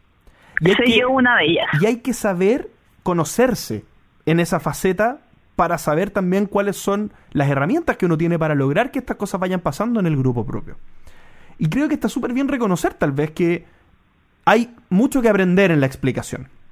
Y eso, eh, cuando uno es novato, eh, también se, se demora más en explicar y se da vueltas más veces en las reglas y es más difícil, digamos, lograr, a- lograr sintetizar una explicación en poco tiempo. Entonces, lo que yo recomendaría es que, bueno, el salto a, a- agrícola fue muy brusco tal vez, pero yo recomendaría que tal vez un, un posicionamiento de trabajadores más liviano, un Stone Age o algo un poco más, más relajado, como un, un- puede ser un Seven Wonders o probablemente un, un Century, qué sé yo. Y traer a un tercero, traer a alguien que sí lo conozca bien y que él lo explique. Alguien como que le dé también un poco de, de- del toque diferente al grupo y que pueda eh, no darse vuelta y que conozca bien las reglas y que no genere ese momento de incertidumbre en el que, pucha, no sé si esto va a salir bien o, no- o va a salir mal. Creo que eso sería una Sí, buena sabes, idea. sí, sabes que yo agregar a eso, eh, claro, porque yo no sé si el agrícola lo leyó y lo explicó o antes lo jugó. Porque tener otro grupo con el, eh, claro que se hace más difícil, eh, pero poder practicar los juegos con otros grupos. Eh, no sé, yo hay juegos que yo explico sin haberme leído nunca las reglas, porque lo he jugado varias veces y solamente tengo que leer el setup, porque lo he jugado tantas veces que, que no necesito la lectura de las reglas. Entonces está el problema de haber entendido bien lo que está explicado en las reglas y después de resumir eso y ser capaz de prestar eh, de que tus compañeros te presten la atención para entender cada uno de los conceptos. Quizás ayudarse más con los videos que pueden haber en internet de los juegos y también eh, junto con eh, aumentar el nivel de un juego, que suena feo eso de aumentar el nivel, también saber si tus amigos quieren subir el nivel de un juego o irse por algo un poquito más complejo. Hoy estaba tratando de encontrar cuál es el capítulo en que hablamos de cómo explicamos los juegos. ¿Te acuerdas? Eh, el no. 17. El 17. El- Pedro Sí. Soto explicando juegos. Sí, mira, yo iría a... Yo explico mal juegos, o sea, no es que explique mal juegos, pero claramente no explico bien juegos. Eh, pero me esfuerzo y han sido años de esfuerzo tratando de explicar y también me he dado cuenta que eh, hay tipos de juegos que soy capaz de explicar y tipos de juegos que no soy capaz de explicar. Y juegos más complejos que puedo explicar porque los he jugado muchas veces antes y ya muchas veces me han explicado el juego. Entonces, eh, sí, de todas maneras, jugar en solitario, eh, probar las, primer, eh, eh, las primeras partes de un juego, te puede servir muchísimo junto con ver videos de partida o ver videos de cómo te explican un juego. Perdona, yo sé que estamos ahondando mucho en este tema, pero quiero decir una última cosa que es muy importante y que es muy eh, abstracta también, pero que resume un poco lo que hay que lograr. Hay que lograr seguridad en la explicación del juego. ¿Por qué? Porque uno es muy probable que cuando uno está rompiendo la inercia del Catán, que es una inercia fuerte, digamos, la gente que se queda pegada en el Catán suele quedarse pegada mucho tiempo. Para romper esa inercia no pueden haber muchas dudas. Por ejemplo, romper la inercia del Catán trayendo el caverna, voy a exagerar el ejemplo, abrir la caja desde cero y decir aprendamos juntos a jugar este juego es la peor idea del mundo. Porque vas a generar una tensión innecesaria, vas a generar mucha incertidumbre respecto de, de que si era buena idea o no.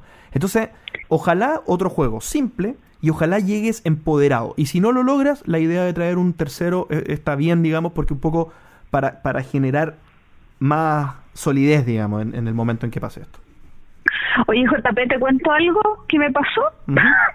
Un ex compañero de trabajo me escribe eh, contándome que compró Corruptia y que eh, no lo pudo jugar. Eh, porque no entendió las reglas. Entonces, yo le dije, o sea, y me contaba la situación de que, bueno, él está acostumbrado a jugar Monopoly, entonces se llega, se sienta y juega. Y entonces yo le decía, un juego moderno, tú tienes que estudiarte las reglas antes. No, pero es que yo la quiero leer y comenzar a jugar. Y no entendimos cómo se jugaba. Entonces, es que, y ahí me daba cuenta de, de, de la diferencia que hay entre la gente que no juega y nosotros, donde es normal el estudiar, el leer las reglas, el preparar la partida antes de conocer los componentes y todo eso. Porque él me decía, no, yo quiero un juego que llegue, me siente y juegue. Claro. Eh, no. Un fast forward de Eh, Friedman Freeze. eh, eh, es- está, no está, si quieres un juego moderno, probablemente no encuentres uno así. Bueno, en fin, off topic. Eh, César Troncoso nos pregunta, ah, nos quiere felicitar primero eh, y después nos pregunta, hoy, si es posible pueda hacer un spin-off del entreturno o una pequeña sección que hable eh, de juegos disponibles en Chile. ¿Qué nos plantea? Que levantamos mucho hype con eh, Kickstarter e importaciones y que le encantaría que tuviéramos una sección contando qué juegos están disponibles en Chile.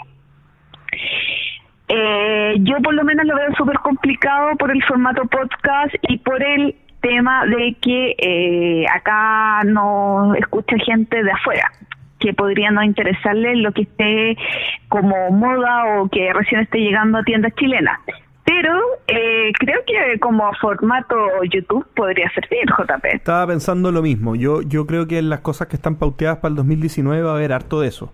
Que las menciones de los juegos, eh, porque claro, el podcast eh, va, es más amplio que solo los juegos. Hablamos de algunos juegos y no con tanta profundidad.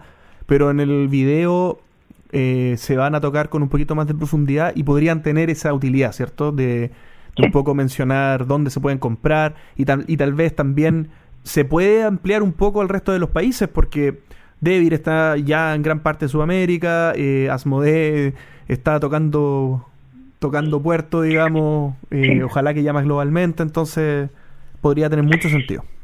Oye, sobre Devir Chile, eh, comenzó a hacer un Revir eh, Report, eh, que es un espacio corto donde muestra las novedades. A mí personalmente no me gustó el formato, eh, pero eh, sirve para ver cuáles son los juegos que están llegando a tiendas chilenas. Perfecto. Y lo último, ah no, dos preguntas más, las dos últimas. ¿Cómo hacen para tener un podcast tan bueno y grabar consistentemente? Gracias, Emanuel. para, ¿Es, es una pregunta retórica? eh, nos dejan buenos deseos para el próximo año. Eh, ¿Cómo hacemos para ser tan buenos? Somos buenas personas, ¿no? Eh, eh, y grabar consistentemente, bueno, el, el, el segundo punto, sí, comentarlo, tratamos de ser bien rigurosos en ese tema. De con el compromiso de, de que sea cada dos semanas, porque tiene que ser cada dos semanas, y eso. Sí, primero, muchas gracias por el comentario. Me llena de felicidad este tipo de cosas cuando de vez en cuando nos dicen. Eh, ¿Y por qué lo hacemos tan consistentemente? Porque es parte de la calidad, creo yo. Eh, creo que esta consistencia es algo que no, no sé si la palabra es nos obligamos a hacer, pero es un compromiso que nosotros como difusores tomamos y nos gusta respetar. Creo que la gente que, que cada vez es más, afortunadamente, y de más lados, que espera que nosotros publiquemos un capítulo, eh, es rico, digamos, poder cumplir con ese compromiso em, y estar ahí, digamos, con, con, con contenido, con aporte y que llegue a tiempo, mejor todavía. Así que esa es la idea. La última pregunta del entreturno responde, dice Luis Ignacio Rojas. ¿Qué juego es el que más esperan para el 2019? ¡Ajá! Parte tú, por favor. Eh, mira, yo tengo dos juegos que ya fueron editados, no sé dónde están los dos juegos. me acuerdo de uno, no me acuerdo del otro. Tengo dos juegos, uno ya fue editado, eh, pero estoy esperando que salga en español, y el otro eh, no lo encuentro. Ah, no, aquí está, aquí está. Y el otro es un juego muy antiguo, pero también estoy esperando que salga una nueva edición.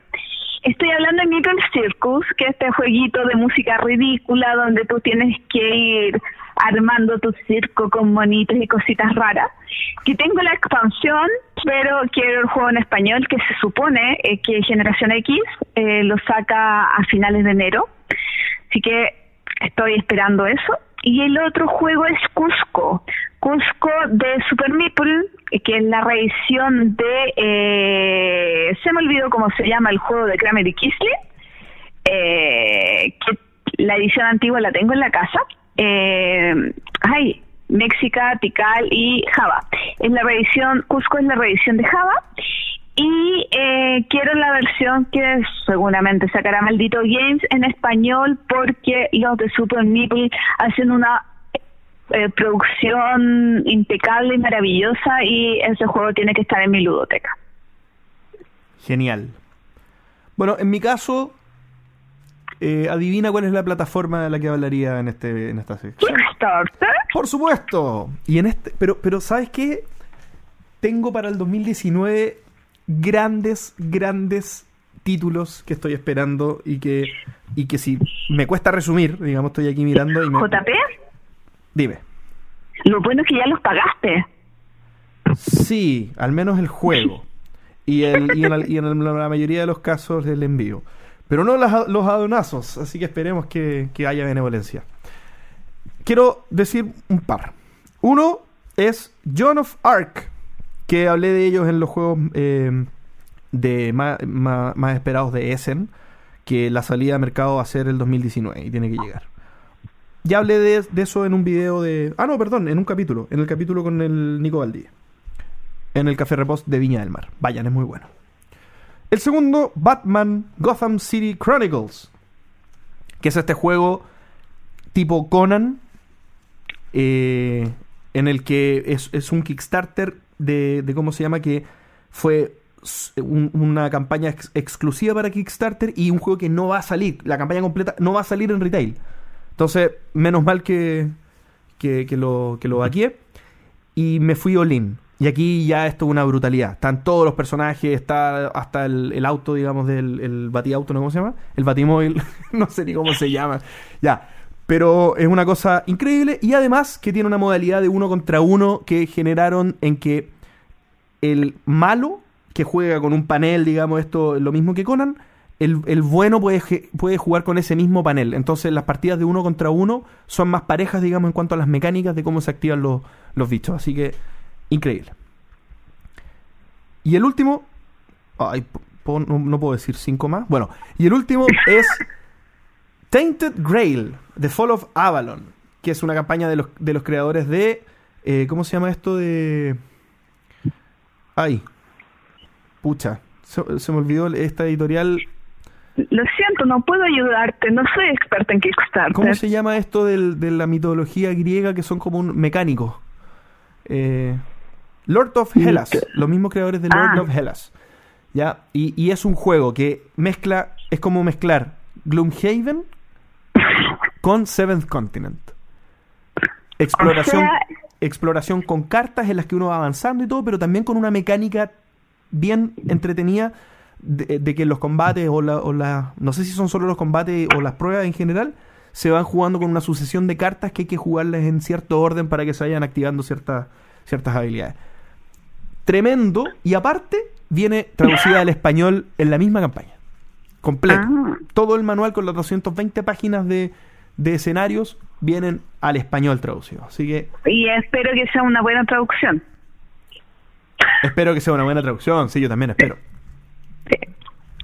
Bueno, así ya terminamos nuestras cositas que queremos en este capítulo especial de fin de año, principio de año, depende.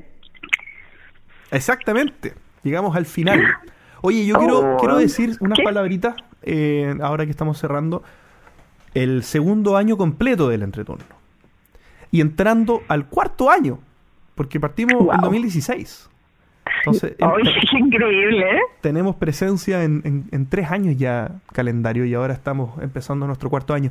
Oye, yo estoy, bueno, lo dijimos, lo hemos dicho, eh, estamos contentos, eh, nos encanta que a la gente le guste lo que hacemos, nos encanta ir creciendo. Yo personalmente siento un logro tremendo en esto porque, porque sí, pues porque somos parte de, este hobby que amamos y somos parte activa y queremos seguir siendo parte activa. eh, lo decimos a cada rato que tenemos podcast para rato, que, no solamente tenemos lo que hacemos para rato, sino que queremos ir creciendo, hacer más cosas. Eh, pero yo le quiero agradecer a, a toda la gente que nos escucha, a toda la gente que confía en el proyecto. La gente nos da ánimo, digamos, para poder seguir con esto. Eh, la gente agradece harto el esfuerzo que uno hace y también yo agradezco harto que, que se note, digamos, y que se, que se entienda y que se aprecie. No es necesario, pero gracias por... O sea, no es, no es necesario que lo hagan, pero gracias por hacerlo. De verdad, eh, estoy muy grato de pertenecer a este hobby y de tener el cariño y el apoyo de todos ustedes. Así que, de verdad, quiero decir gracias.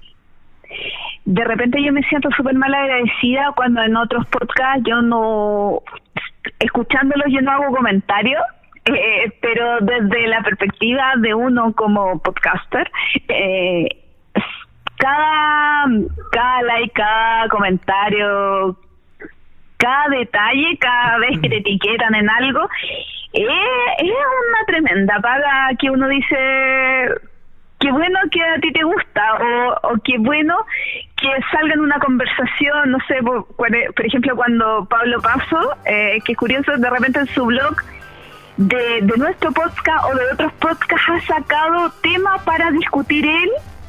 Eh, uno se va dando cuenta cómo se va retroalimentando eh, los distintos personas que nos dedicamos un poquito a comentar sobre lo- los juegos, sobre el mundo alrededor de los juegos.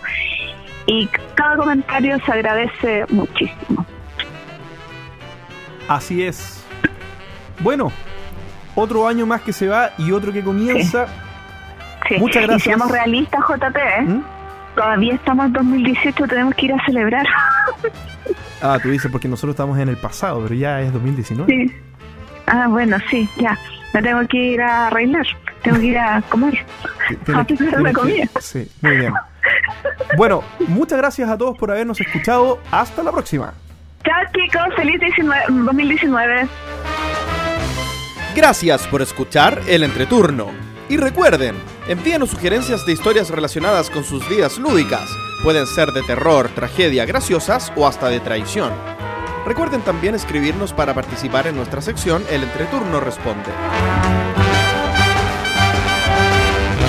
¿Y ustedes qué esperan para este 2019? Envíenos sus comentarios al correo elentreturno.gmail.com. Además, envíenos preguntas o temas que quieran que conversemos en el programa. Síganos en Facebook, en Twitter, en Instagram y suscríbanse a nuestro canal de YouTube. Escúchanos en dos semanas más en nuestro próximo capítulo de El Entreturno. Gracias de nuevo y hasta la próxima.